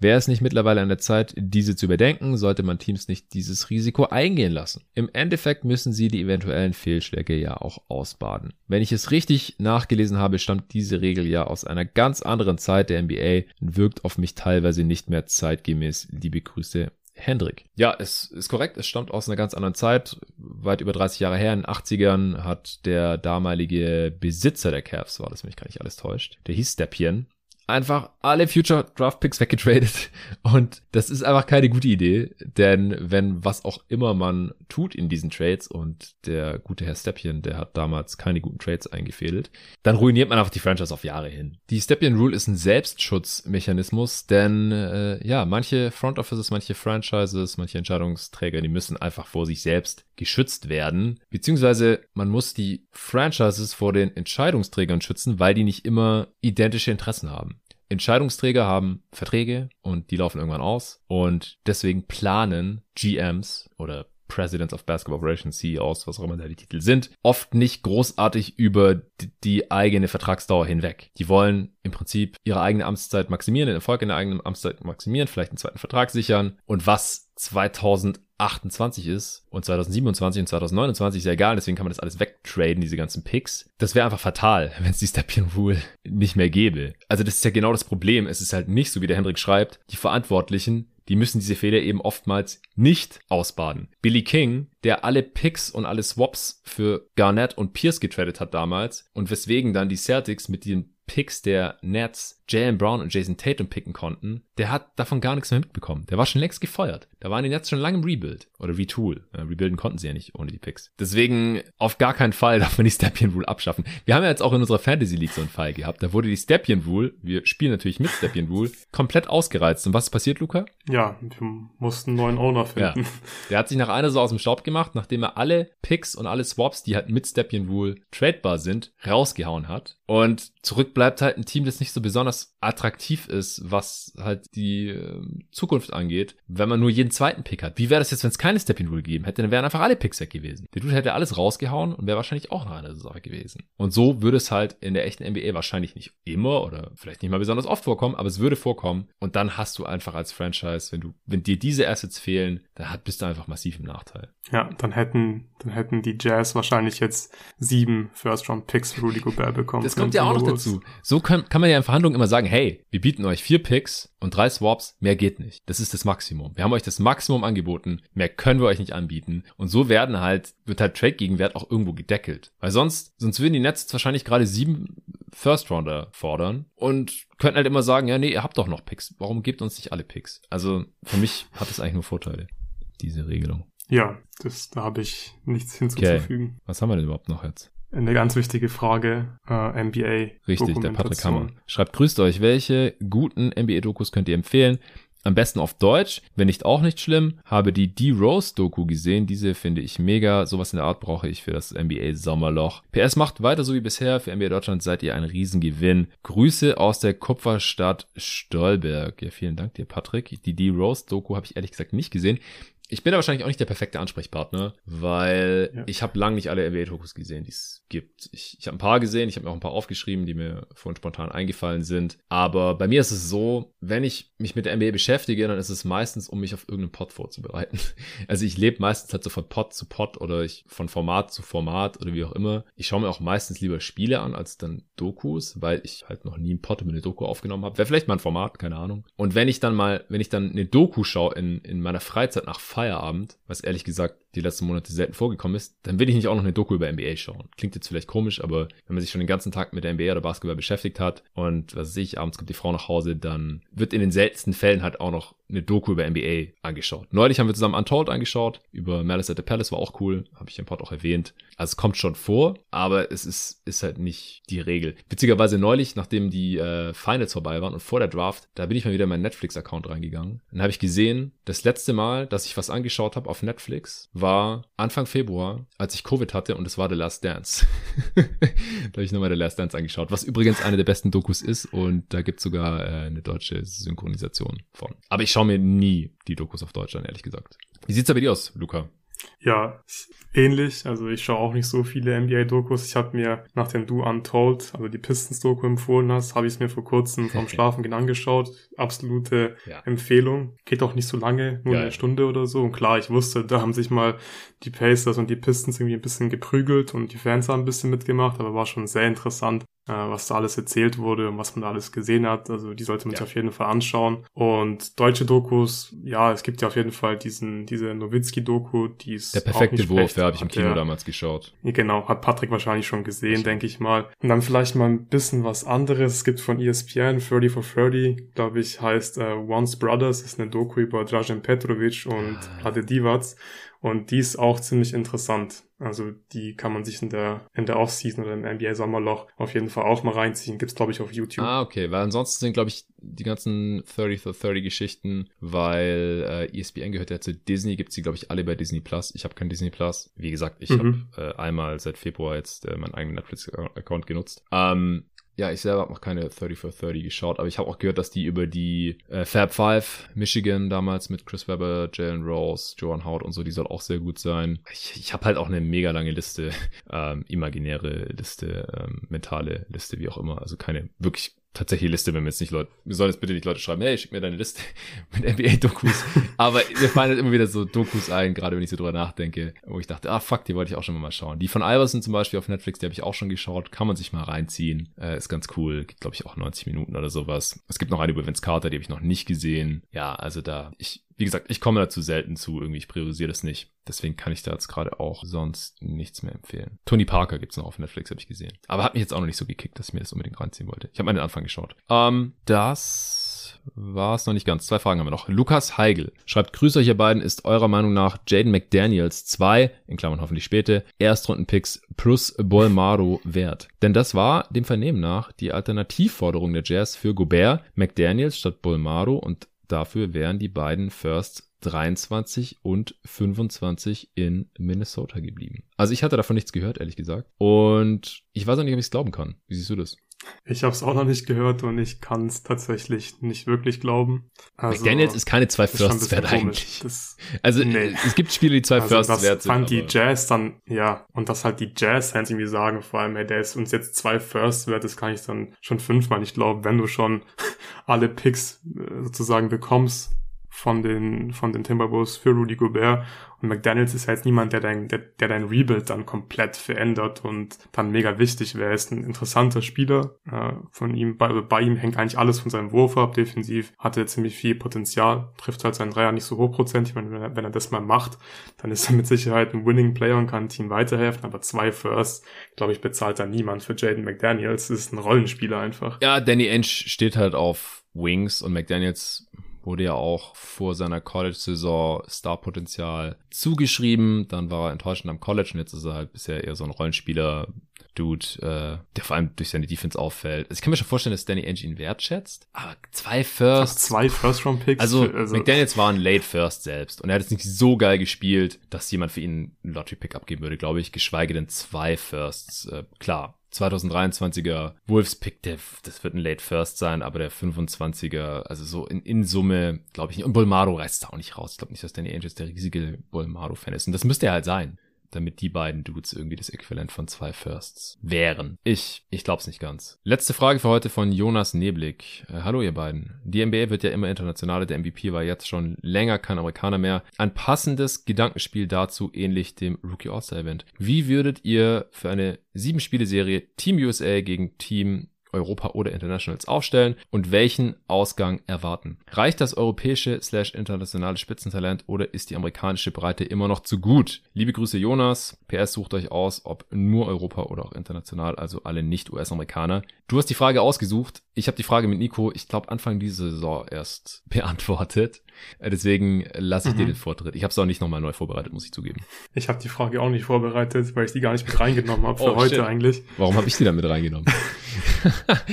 okay, dann, dann kann ich die äh, Quintessenz vom letzten Mal hier raushauen. Oder hast du, hast du spontane Gedanken dazu? Kommen wir jetzt einfach eine spontane Frage mal. Nee, also spontan, dann werde ich wahrscheinlich jetzt ein bisschen blamieren. So ganz spontan war mein erster Gedanke vorhin so auf jeden Fall knapp. Und da habe ich mal so kurz überlegt nur, wer wäre denn in Team USA, wer wäre in Team Europa. Und ich glaube, dass Team USA halt ein Team bauen könnte, was besser zusammenpasst. Ich glaube, in Europa hättest du vielleicht sogar ein bisschen Schwierigkeiten, so Doncic, Jokic, dann bist du defensiv ein bisschen anfällig zum Beispiel. Aber dann kam mir direkt in den Kopf, okay, ja, scheißegal, du kannst ja Janis und Embiid spielen lassen. Aber ich glaube, Team USA hat irgendwie noch ein bisschen mehr Möglichkeiten und jetzt so ganz spontan sehe ich Team USA immer noch vor Team Europa, Schrägstrich, international, aber es wäre wahrscheinlich ziemlich knapp. Ja, genau. Also das war im Endeffekt auch unser Fazit. Es gibt zu wenig internationale Guard-Sized Players, die gut sind. Also mm, ja. es gibt gibt's einfach viel zu wenige. Also wenn, dann sind die halt nicht gut genug, dass du denen eigentlich einen Roster-Spot geben möchtest in so einem Team. Und es gibt viel zu viele Bigs bei den Internationals oder halt Frontcourt-Spieler, die nicht alle ja. nebeneinander spielen können. Du kannst da krasse so Jumbo-Lineups machen mit Embiid, Jokic, Janis, Siakam, genau. Siakam. Aber es wäre halt alles ein bisschen weird und dann Deutschland auf der Eins und ja, aber die USA, die können einfach ein viel passenderen Kader zusammenstellen. Die haben da eine größere Bandbreite an Spielern und deswegen glaube ich auch, dass äh, die insgesamt den runderen Kader einfach zusammenstellen könnten. Aber es ist auf jeden Fall eine spannende Frage, auf die du dich jetzt nicht vorbereitet hast, die ich nicht vorbereitet habe, weil ich sie schon mal beantwortet habe. Okay, äh, der Pod ist glaube ich trotzdem lang genug geworden und es sind immer noch genug Fragen übrig. Äh, die Aufnahme ist jetzt zwei Stunden, also es ist auch schon nach 20 Uhr. Ich habe letzte Nacht nur vier Stunden geschlafen weil ich erst um äh, 3 Uhr im Endeffekt hier im Bett war, ist kurz nach zwei angekommen, hier bei meiner Mutter in Stuttgart. Und äh, ich musste morgen um sieben aufstehen, weil ich morgens noch einen äh, Termin hatte mit äh, meinem Steuerberater, der ja auch Supporter ist bei jeden Tag MBA. Schaut an der Stelle. Vielen, vielen Dank. Und es wird Zeit für Feierabend. Äh, haben wir was verpasst auf Twitter? Ist irgendwas passiert? Höchstwahrscheinlich nicht. Äh, doch, vorhin eine was? kleine Walsh-Bomb und zwar hat John Conchar hat bei den Memphis Grizzlies resigned. Äh, ich glaube, drei Jahre 19 Millionen. Uh, okay, das ist nicht wenig. Ja, agreeing on a three-year 19 Million extension. Wow, das ist ja fast Taxpayer-Mid-Level, nur halt für drei Jahre. Ja, und mit Sicherheit irgendwelche ja, Non-Guarantees und Incentives ja, Wahrscheinlich ja. Team Option fürs dritte Jahr auch und so. Oh, nee, the deal, the deal fully guaranteed will take the undrafted guard, wow. bla bla bla. Okay, ist fully okay. guaranteed. Krass. Ja, okay. Ja, Memphis scheint hier halt irgendwie die Culture äh, aufzubauen und ihren mhm. Kern auch im erweiterten Sinne äh, zusammenhalten zu wollen. Interessant. Aber auf dem freien Markt hätte er das zum jetzigen Zeitpunkt nicht mehr bekommen. Okay, dann vielen Dank dir, Luca. Ich wünsche ein schönes Wochenende, beziehungsweise eigentlich wünsche ich mir einen Kevin Durant trade und dass wir uns übermorgen hier nochmal hören. Aber ansonsten ja, wünsche ich dir ein schönes Wochenende mit deiner Freundin und dann auch äh, mit, mit Basketballturnier am Sonntag. Ich bin morgen auf einer Hochzeit und äh, wie gesagt, Samstag werde ich dann im Zweifel alleine aufnehmen, restliche Fragen beantworten, vielleicht ein paar Deals, wenn noch was passiert, jetzt hier noch äh, John Concha äh, besprechen und dann bin ich im Urlaub. Ich habe schon einen Pod aufgenommen am Montag. Wer im Supporter-Discord ist, weiß auch mit wem. Ach komm, ich kann es auch ankündigen. Äh, ich habe mit André Vogt aufgenommen mit Dre, äh, meinem Chef vom God Next Magazine und Streaming-Kollegen von Triple Threat und davor Five. Die Show ist ein geiles Ding geworden wie ich finde, sehr interessant, äh, was er da so erzählt hat. Hat Spaß gemacht und der kommt Mitte nächster Woche. Das wird wahrscheinlich der einzige Pod bleiben. Es sei denn, Kevin Durant wird nach Sonntag getradet, denn äh, Montagmorgen sitze ich im Flieger für eine Woche auf eine griechische Insel mit meiner Frau. Kurz, kurz Energie tanken maximal ein bisschen Summer League schauen. Ich werde mich fernhalten von Social Media und noch viel ferner von irgendwelchen Podcast-Mikes. Aber falls Kevin Durant ausgerechnet nächste Woche getradet werden sollte, dann werdet ihr zum ersten Mal Luca als Host von Jeden Tag NBA hier erleben. Dann müsst ihr nicht warten, bis ich wieder zurück bin. Am folgenden Montag zurück in Berlin dann und da wieder endlich aufnehmen kann. Am Dienstag wird es dann ein äh, News-Update-Pod geben mit allem, was passiert ist, während ich weg war. Und dann wird es äh, ein Summer League Wrap-Up-Pod geben mit David, auf jeden Fall traditionell wie jedes Jahr hier bei jeden Tag NBA. Und äh, vielleicht können wir dann auch schon die eine oder andere Offseason bewerten. Die besten, die schlechtesten gab es auch schon Fragen zu. Finde ich noch ein bisschen zu früh jetzt gerade, ist einfach noch zu unfertig, äh, leider. Und ja, Power Rankings könnte man auch schon mal machen. So gegen Ende des Monats. Die allerersten für die kommende Saison. Also, steht einiges an. Vielen Dank dir nochmal, Luca. Allen Dank fürs Zuhören, allen Dank fürs Supporten und bis übermorgen.